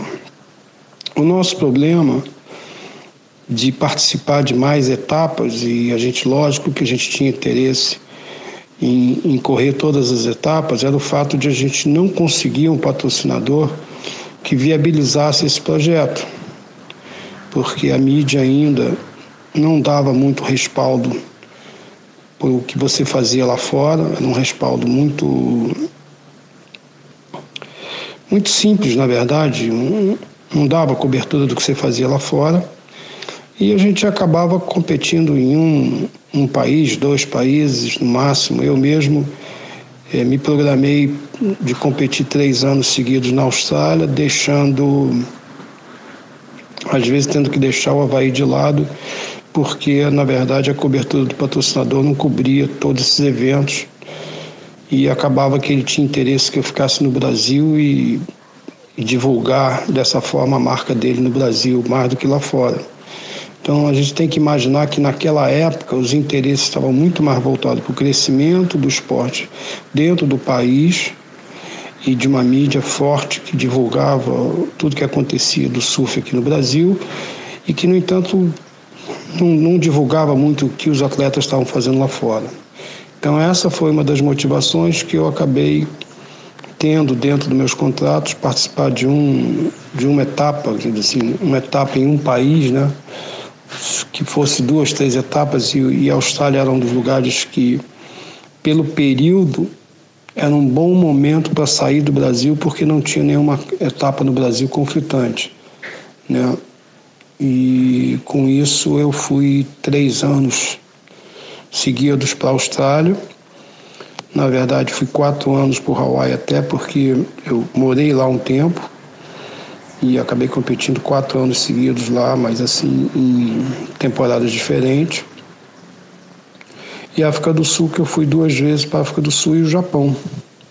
Teve uma época que eu segui o circuito um pouco mais, foi o Japão, onde eu tive patrocínios que, na verdade, eram patrocínios locais do Japão, junto, somado ao da Brahma, que me permitiram participar desses eventos. Eu acho que o sonho sempre teve em todos os atletas que, que passaram, em todas as gerações. O que aconteceu é que não tinha, é, até um certo ponto, o interesse dos patrocinadores em te manter fora do país um ano praticamente, porque você ia passar aqui no IMF 5000 e o restante você ia estar lá fora. O número de campeonatos que existia começava a crescer tinha os qualifiers, essa coisa toda, que acabava fazendo com que você ficasse a maior parte do ano fora do Brasil. Então essa foi, na verdade, eh, a nossa expectativa, cada um trabalhou com uma estratégia. A minha estratégia foi exatamente essa, tentar conquistar eh, os resultados aonde eu estava me dedicando, e no caso foi a Austrália, consegui o, resultado realmente só num, em 80 e, foi em 80, foi quando eu praticamente parei de seguir qualquer etapa do circuito. Eu acho que eu posso dizer do meu período de competidor, eu criei as etapas e fui tentando atingir todas elas. Esse era o meu objetivo. E, logicamente, divulgar bem a imagem do, do brasileiro dentro das competições. É, isso é uma, um aspecto importante que a gente sempre defendeu no sentido de criar um espaço para os próximos que viessem.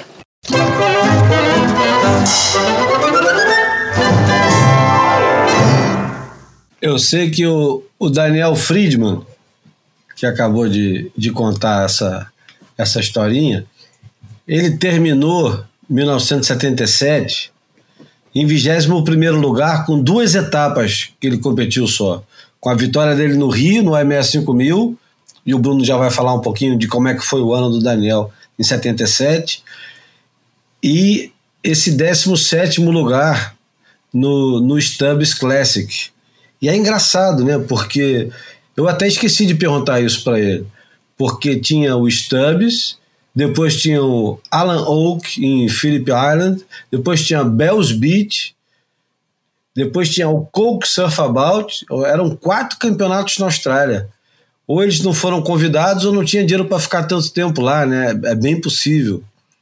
E o, o outro surfista mais bem classificado desse ano foi o, o Rico de Souza, que competiu também nessa etapa, mas nessa etapa, é, ele aparece também, não, ele não ficou, não tem colocação, ficou em trigésimo, ah, ele competiu no Pipe Master, o Rico. O Rico tem ah, o Rico aparece só com duas colocações. Olha só que interessante. Eventos surfados, o, o Rico e o Daniel aparecem com dois, mas o Rico aparece Austrália, Brasil e, e Pipe Master. Sei que eu só fui perceber agora. E a pergunta que eu fiz antes: quantos caras competiam no circuito mundial em 1977. João tá acordado ainda? Pô, cara. sabe, tá sabe quantos caras, sabe quantos caras competiram em 1977? 64 em todos os campeonatos. Eu não estou falando dos caras que competiram no circuito mundial, estou falando todos os campeonatos do ano. 64 competiram. O último lugar foi do Ken Bradshaw. Caramba. É. Na real, os caras que não fizeram ponto nenhum são 212. Pronto. 212 malucos que tentaram é, competir no circuito mundial. Ranqueados 64. É só uma curiosidade aqui pra gente. Mas o Bruno ia falar um pouquinho do ano do, do Daniel e, e logo também do, do, do PP, inevitável. É, que eu achei interessante essa história, né? Porque o, o Daniel e o PP rivalizaram especificamente na temporada de 77 de uma maneira que, que nunca tinha acontecido e não voltou a acontecer, porque o Daniel, como o Júlio falou, venceu uh, o IMS 5000, que naquela edição foi, foi um evento móvel, acabou finalizado no quebra-mar, né? A gente já falou disso em outras oportunidades. E o PP ficou em segundo, Michael Rowe em terceiro. Falamos do, do Peter Droyne, enfim, é, Michael Rowe e, Peter foram, e o Pete foram terceiro colocados, empatados.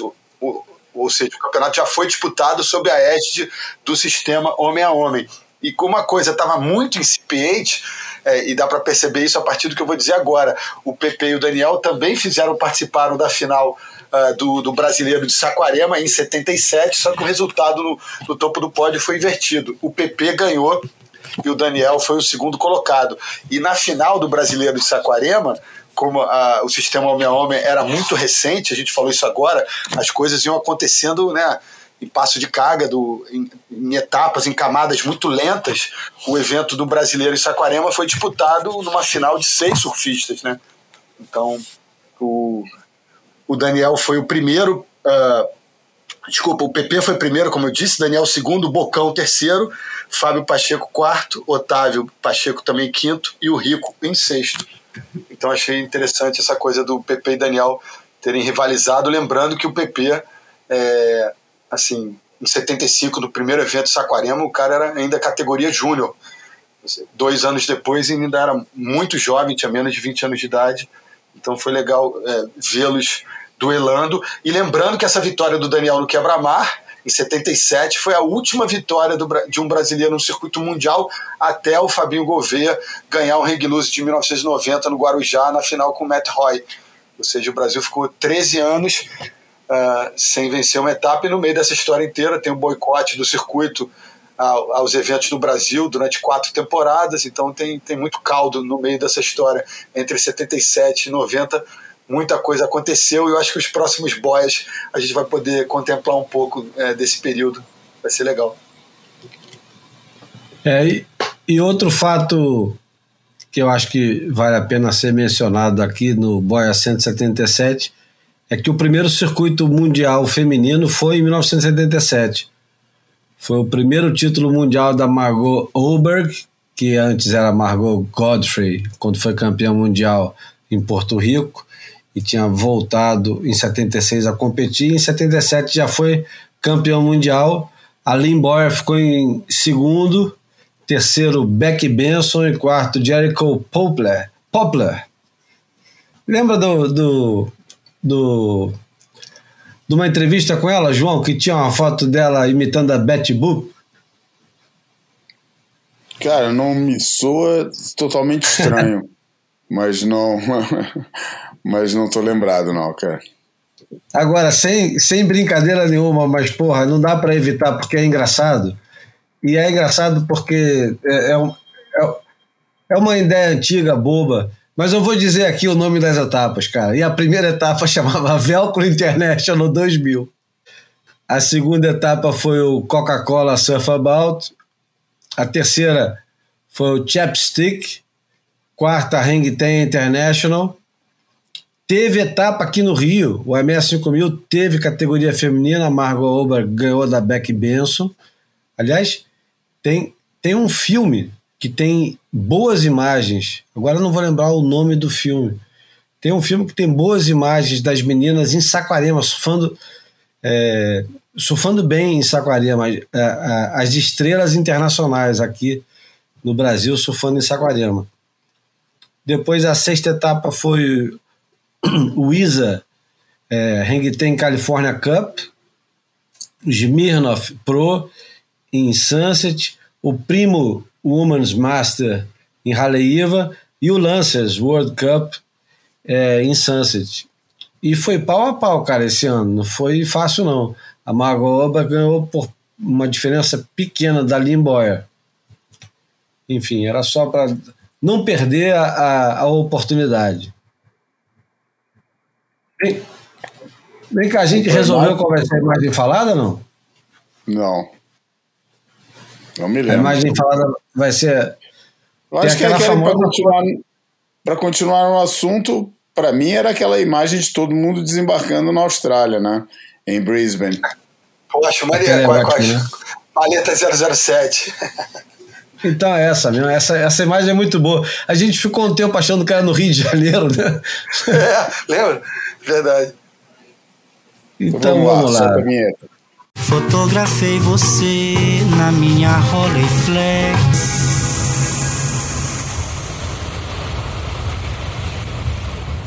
O imagem falada dessa semana é o É mais ou menos o, o time havaiano, com mais o, o, o Charl Thompson, né, sorridente, chegando no aeroporto de Brisbane, na Austrália, para o Stubbs de 77. E as roupas, a posição do corpo da galera e principalmente as bolsas e as malas dizem muito a respeito dessa época. João, vou colocar você naquela situação difícil de descrever o Scratch agora. Você sabe quem são? Cara, é, tem quase todos, cara. Vou te falar. Então, aqui começando da esquerda para a direita, vai começar logo com, com quem. Aliás, vamos começar do outro lado, tá mais fácil. Começando da direita para a esquerda, tem Sean Thompson, Rory Russell, Barry Kanayapuni. Bob. Eu acho que ali no meio é o Bob Owens. Ele. Depois aqui no centro das atenções, Michael Rowe, como não poderia deixar de ser. Daí tem o Al Chapman. Atrás do Al Chapman, eu não estou conseguindo ver quem é, não. Quem? É o Randy Harry. É o Randy Harry. É o Randy Harry, que atrás do Al Chapman, meio, meio encoberto? Sim. Ok. E agora aqui, parece o David Nuhiwa, Não é ele, não. mas não é, não. Não é. O David já não estava nessa pegada nessa época, né? Não, não. E daí, quem é? Você sabe? Lembra que essa foto foi. Ela, ela circulou bastante no, no Instagram e tinha o line-up inteiro de quem era quem é quem. Esse cara era um cameraman, eu acho. Ou fotógrafo Ah. ou cameraman. Ok, que ele realmente não tem do conhecido. Depois acho que é o Peter Druin, né? Hã? Eu acho que o cara mais à esquerda é o Peter Druin, não é não? Não, cara, é o Bernie Baker. O coach. O Bernie Ah, Baker, Bernie. pode crer, cara. Ah, tá O bom, tá Bernie bom. Tá Baker. É o bom. Bernie Baker, sim. Não, E e- atrás do Bernie Baker é impossível, né, cara? Podem ser vários, né? Pode ser vários. Pode ser Mas vários. o- a, a pinta do Walt Chapman de, de, de traficante de, de série americana do Netflix é muito boa, né, cara? Aliás, os caras podiam estar putos com boa. uma série, né? É, isso aqui é, pô, tá, tá quase contemporâneo de Narcos, né? Calça, calça boca de sino, alguns com, aquele, com aquela cabeleira anos 70, que hoje em dia o pessoal dava a vida para ter uma cabeleira dessa. Os bigodes autênticos, né? É. Tá incrível. E, a- e a pose assustada do Michael Rowe, tipo, porra, quando é que a gente, quando é que a gente vai apertar o primeiro cigarro da viagem, né? Não, Pô, eu te falar, lá atrás, ó, entre o Bob Owens e o Michael gente der o zoom, dá pra ver o, Buzzy Carbox ali atrás também. É, pode crer, tu lá, tá lá atrás. É verdade. Captou bem. Eu dei um ollie aqui, é. O BR Canaiapuri tá com aquela pinta assim de que caralhos eu vim fazer aqui na Austrália? rapaz? Larguei o Havaí pra vir pra cá, filho Tá pequeno, visual meio, não tinha é, pra fazer. tá. Lutador de Kung Fu, quase, sei lá. Enquanto, enquanto o Rory Russo tá com aquela, com aquela risada debochada, né? É, ele, ele já apertou e já queimou o Rory. Já, ele- no aeroporto Tá mesmo. falando, olha como é que ele tá doidinho já a fim de outro, né, cara? É. E o Sean Thompson dando aquele ar de respeitabilidade pro negócio todo, né? Tentando salvar. Sempre, né? É, é. Não, Cara de bonito e inteligente. É. O Charl Thompson e o Rory Russell com maleta 007. Você vê que os caras levavam a sério o negócio. Maleta 007. Quem lembra disso? Maleta 007. Valise. Valise, Eu, alguém vi, lembra? eu Como é que vivi minha infância inteira, convivi com maleta 007. A vida do meu pai toda estava dentro de uma maleta dessa, meu irmão. Tinha tudo, documentos e, porra, canetas, talão de cheques e fotografias de família, processos que ele tinha que julgar. E salvo erro, aí, salvo Ah. erro, a maleta, não é, não é maleta, mas a mochila do Al Chapman é Panam, né? Que seria Ah. bem de acordo com Ah, a é? época. Muito bom, cara. E, Muito se o mesmo. Baker tá ali, quem é que tá fotografando, cara? Quem tirou a foto, o fotógrafo aqui a gente não sabe, mas quem tirou essa foto foi o Martin Tulemans. O que isso. ele passou a assinar na época da, daquela revista Waves era o MTVs. Exato. Boa. Não sei quem tirou a foto, mas com certeza devia ser algum é, australiano. Ou, ou talvez um, algum havaiano que foi junto com eles, né? É bem Talvez. possível. É, é. Olha só, tem uma rápida passagem no aeroporto de Brisbane que, que muito louco, uns cinco anos atrás, voltando do, da, da- etapa do início do tour em Snapper Rocks, a, a gente desceu no aeroporto, que é o aeroporto mais perto de uma etapa do CT da história, que é em Coolangatta, né? Aquele aeroporto pequenininho que você dirige do, 3 minutos e 15 segundos, você está olhando Snapper Rocks quase, né? Só que a gente ficou para essa etapa e teve que embarcar em Brisbane.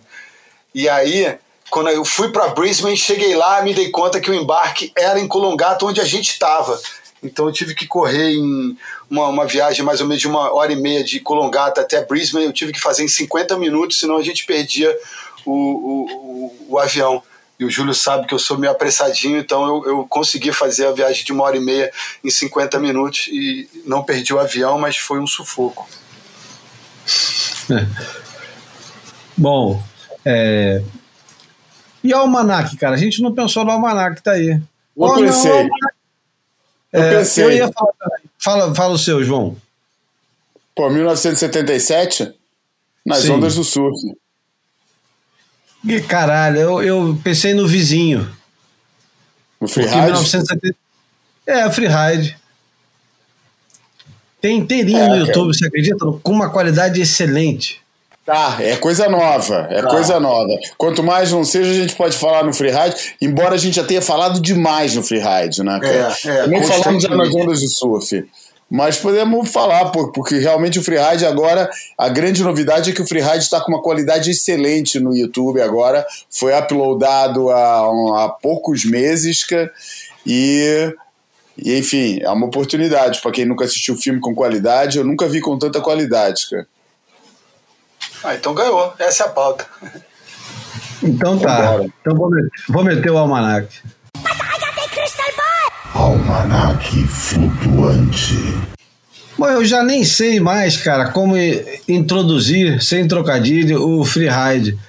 Porque, como é todo mundo aqui mais velho, né, e mais meloso em relação a essas lembranças, o, o freeride sempre é, é apresentado como pedra fundamental, obra é, inescapável, essas coisas todas.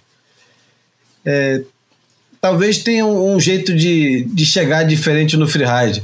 O freeride, eu não sei se é o primeiro, mas eu acho que é um dos únicos filmes dessa, dessa geração de filmes dos anos 70 que tem música clássica. Você lembra, João, que tem uma parte inteira com música clássica?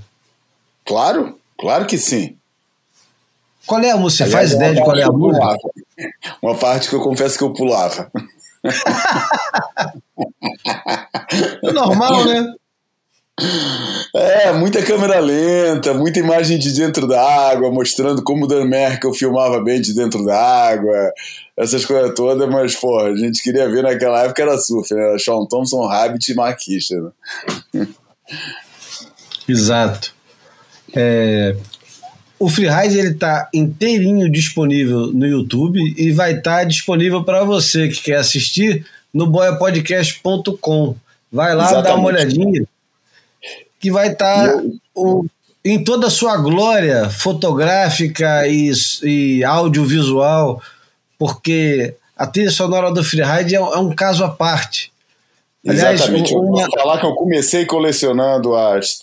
Foi sempre um sonho que eu tive, que era conseguir todas as faixas do, do, do Freeride nos seus discos originais. Comecei colecionando isso no Brasil, é, na casa do. No, no Instituto Júlio Adler, quando comecei a gravar os discos de Pablo Cruz, Lyle, é, Gallagher and Lyle, é, que ele tinha lá, e, e- e comecei. Mas aí Isso foi só gravação de fita, que aliás foi uma fita que eu gravei para vários amigos. Todo mundo que eu botava a fita no carro me pedia, pô, me grava essa fita, pelo amor de Deus.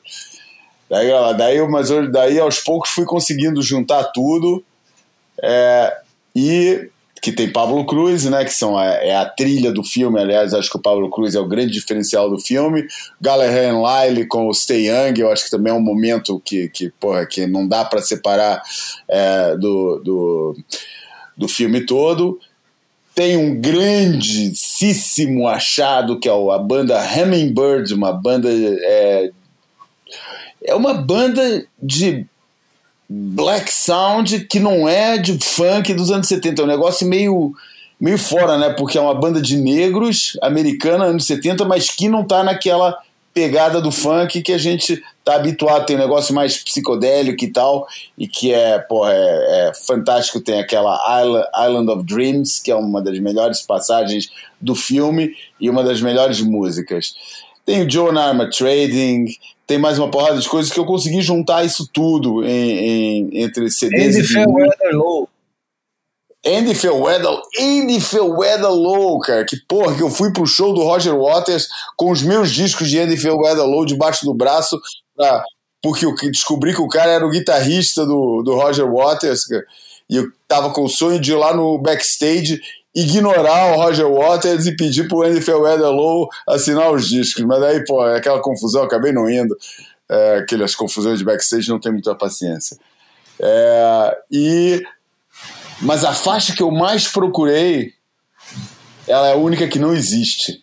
Isso foi o próprio Bill Delaney que me falou, depois de muita insistência, que o Bill Delaney é ruim pra caramba de, de, de responder e-mail mas depois de muita insistência, ele finalmente me mandou um e-mail falando que a faixa, e vocês que vão assistir o filme podem prestar atenção, porque é uma das melhores faixas do, do filme, que é a faixa da, da, da, da sequência de Bali, é, e que foi uma faixa gravada originalmente para o filme, a única faixa não creditada e gravada originalmente para o filme, e essa não existe em, em formato nenhum.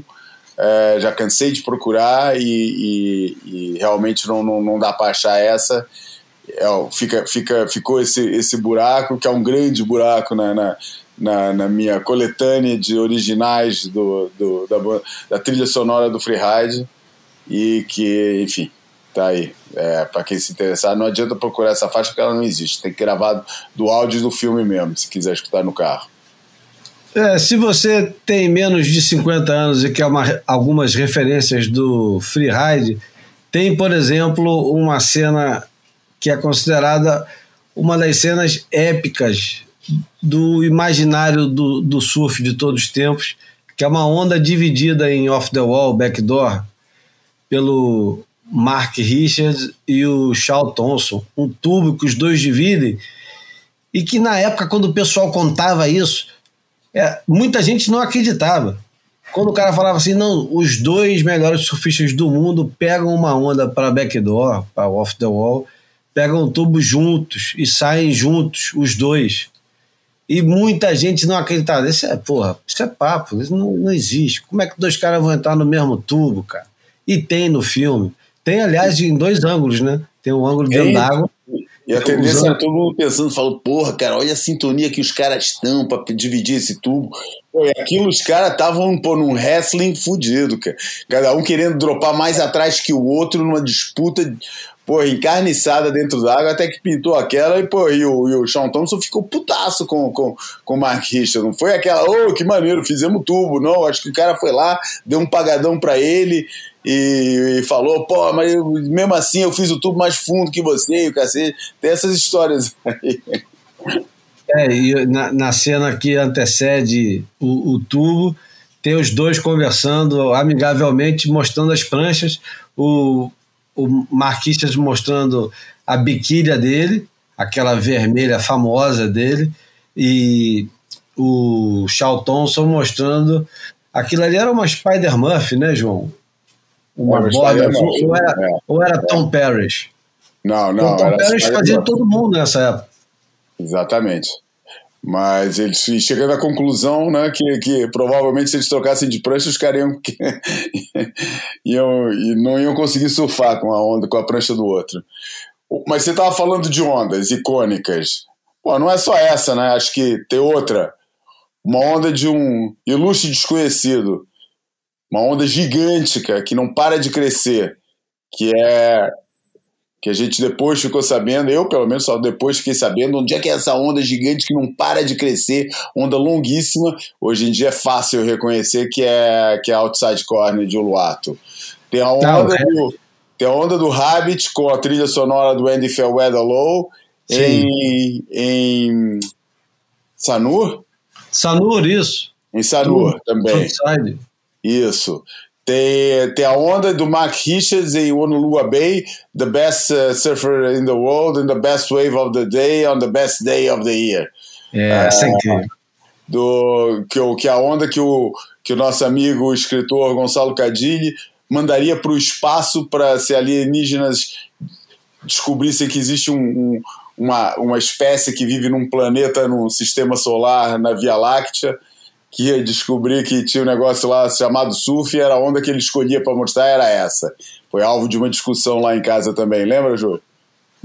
lembro, lembro. Que onda, que onda que cada um mandaria para os alienígenas para explicar que no planeta Terra tinha, tinha onda e tinha surf. É, tem essa.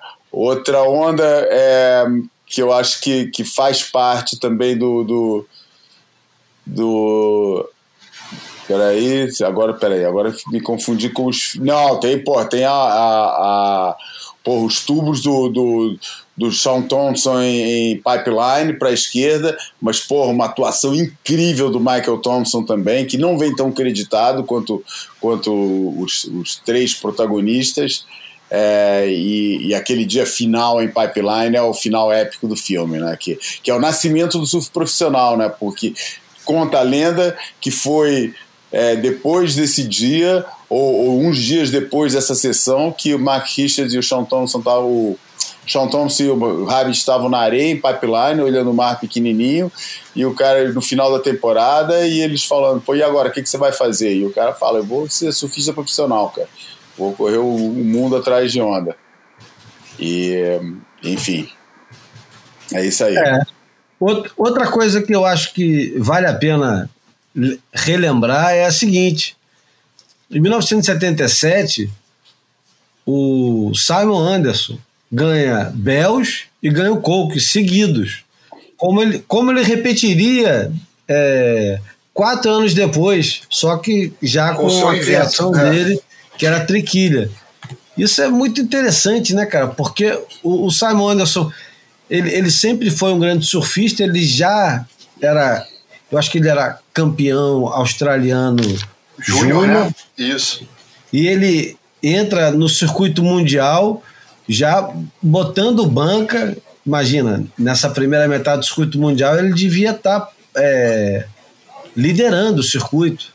Ele acaba em terceiro lugar, atrás só do, do Charles Thompson e do Andy Bartolomeu, que eram dois caras completamente doentes pela competição.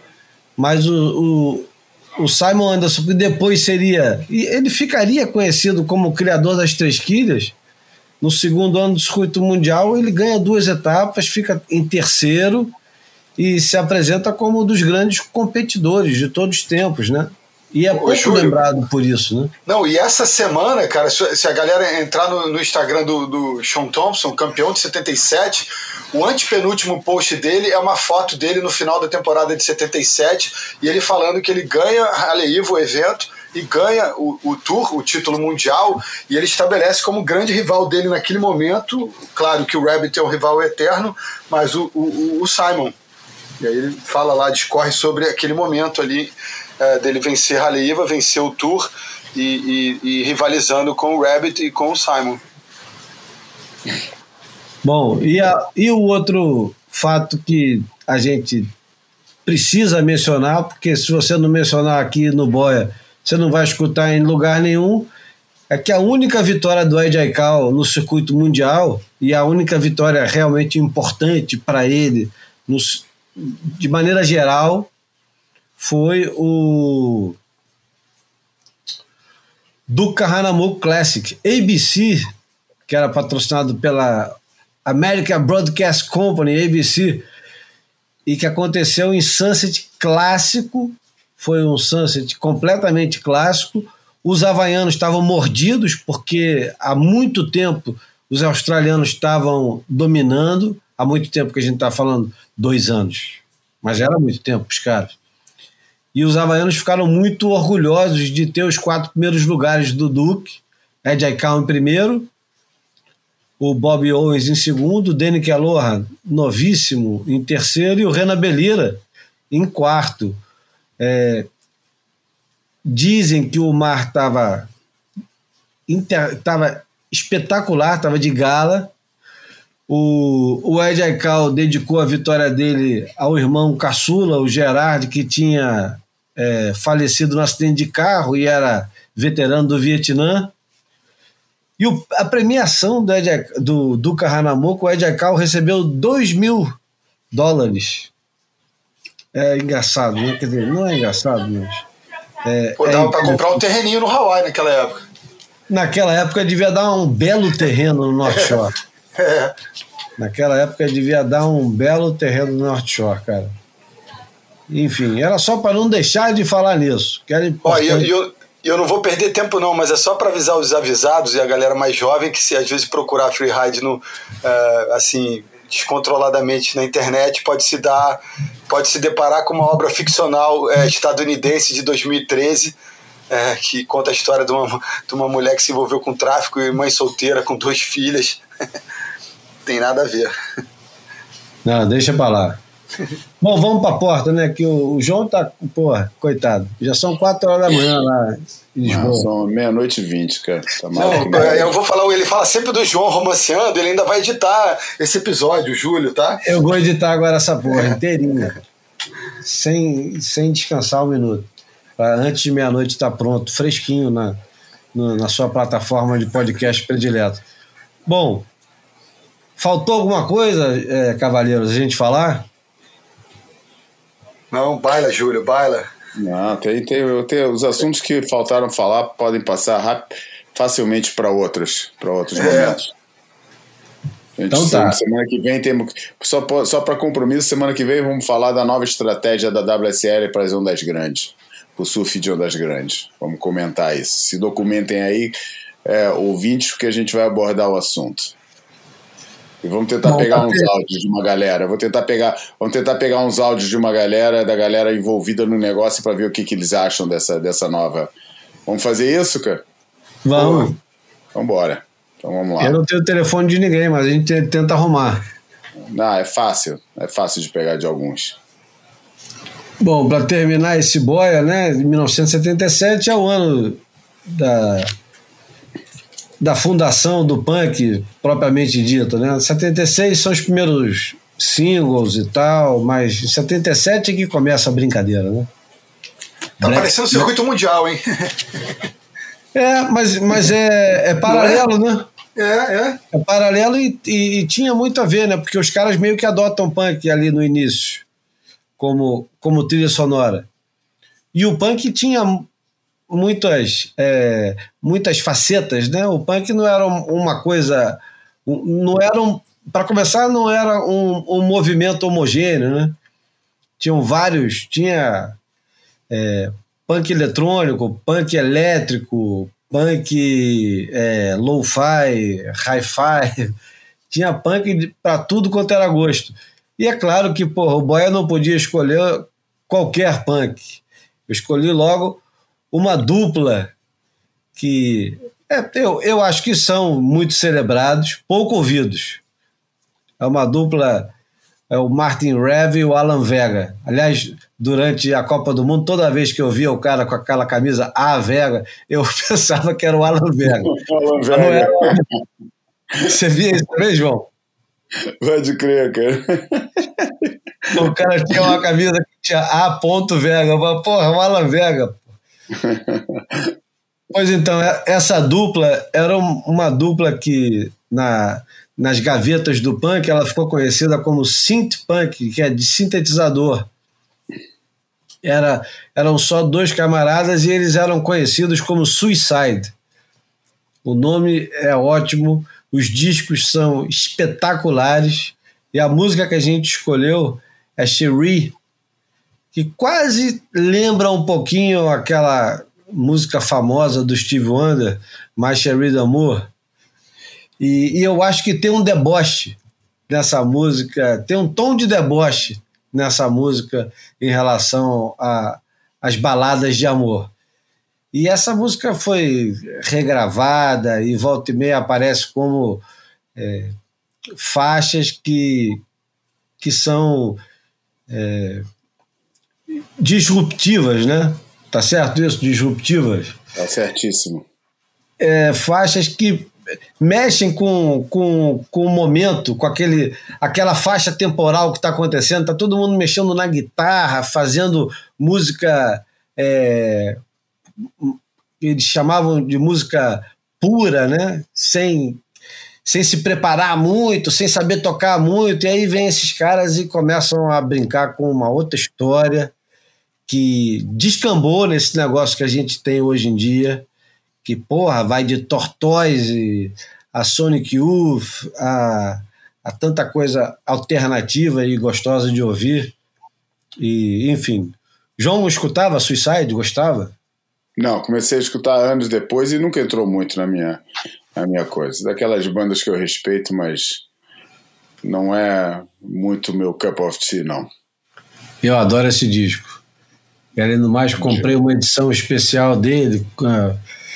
Daquelas baratinhas em loja de disco usado e virou logo o predileto porque, pô, botava para ouvir logo quando tinha uma galera e o pessoal falava, caramba, que som é isso? Suicide. Porra, Suicide, eu não conheço. Aí tinha aquela ediçãozinha bonitinha com livreto dentro do CD, dois discos, um ao vivo, enfim. Brunão ouvia? Pouco, cara. Fui ouvir depois, também mais velho. É, comecei minha, minha introdução ao punk foi, foi de um jeito mais, é, mais superficial, com, com Sex Pistols, mais do que qualquer outra coisa. É, o Sex Pistols nunca foi muito o, o meu predileto. Eu sempre fiquei mesmo, era com The Damned. The Damned, The Clash, Eddie and the Hot Rod, The Roots, aquela coisa mais, enfim. Vambora, né? Esse foi o Boia número 177. Eu sou o Júlio Allen, me despeço aqui dos meus amigos. João Valente, aquele abraço. Valeu, galera. Obrigado. E, como sempre, prometemos no começo do, do, do, do programa que íamos falar da Copa e eu vou me despedir. É. Quem sabe semana que vem estamos discutindo já os semifinalistas. Aliás, vamos estar discutindo semifinalistas. Vamos deixar para falar da Copa no final da história, né, cara? É. Mas para já estamos todos, estamos, estamos todos contentes. Estamos todos classificados, né? É. é. E o meu estimado amigo Bruno Bocaiúva, aquele abraço. É isso aí, todo mundo feliz dos dois lados do Atlântico e até semana que vem. Abraço, galera. Valeu, Júlio e João. E vamos de Sherry do Suicide. Esse foi o Boia 177. Abraço.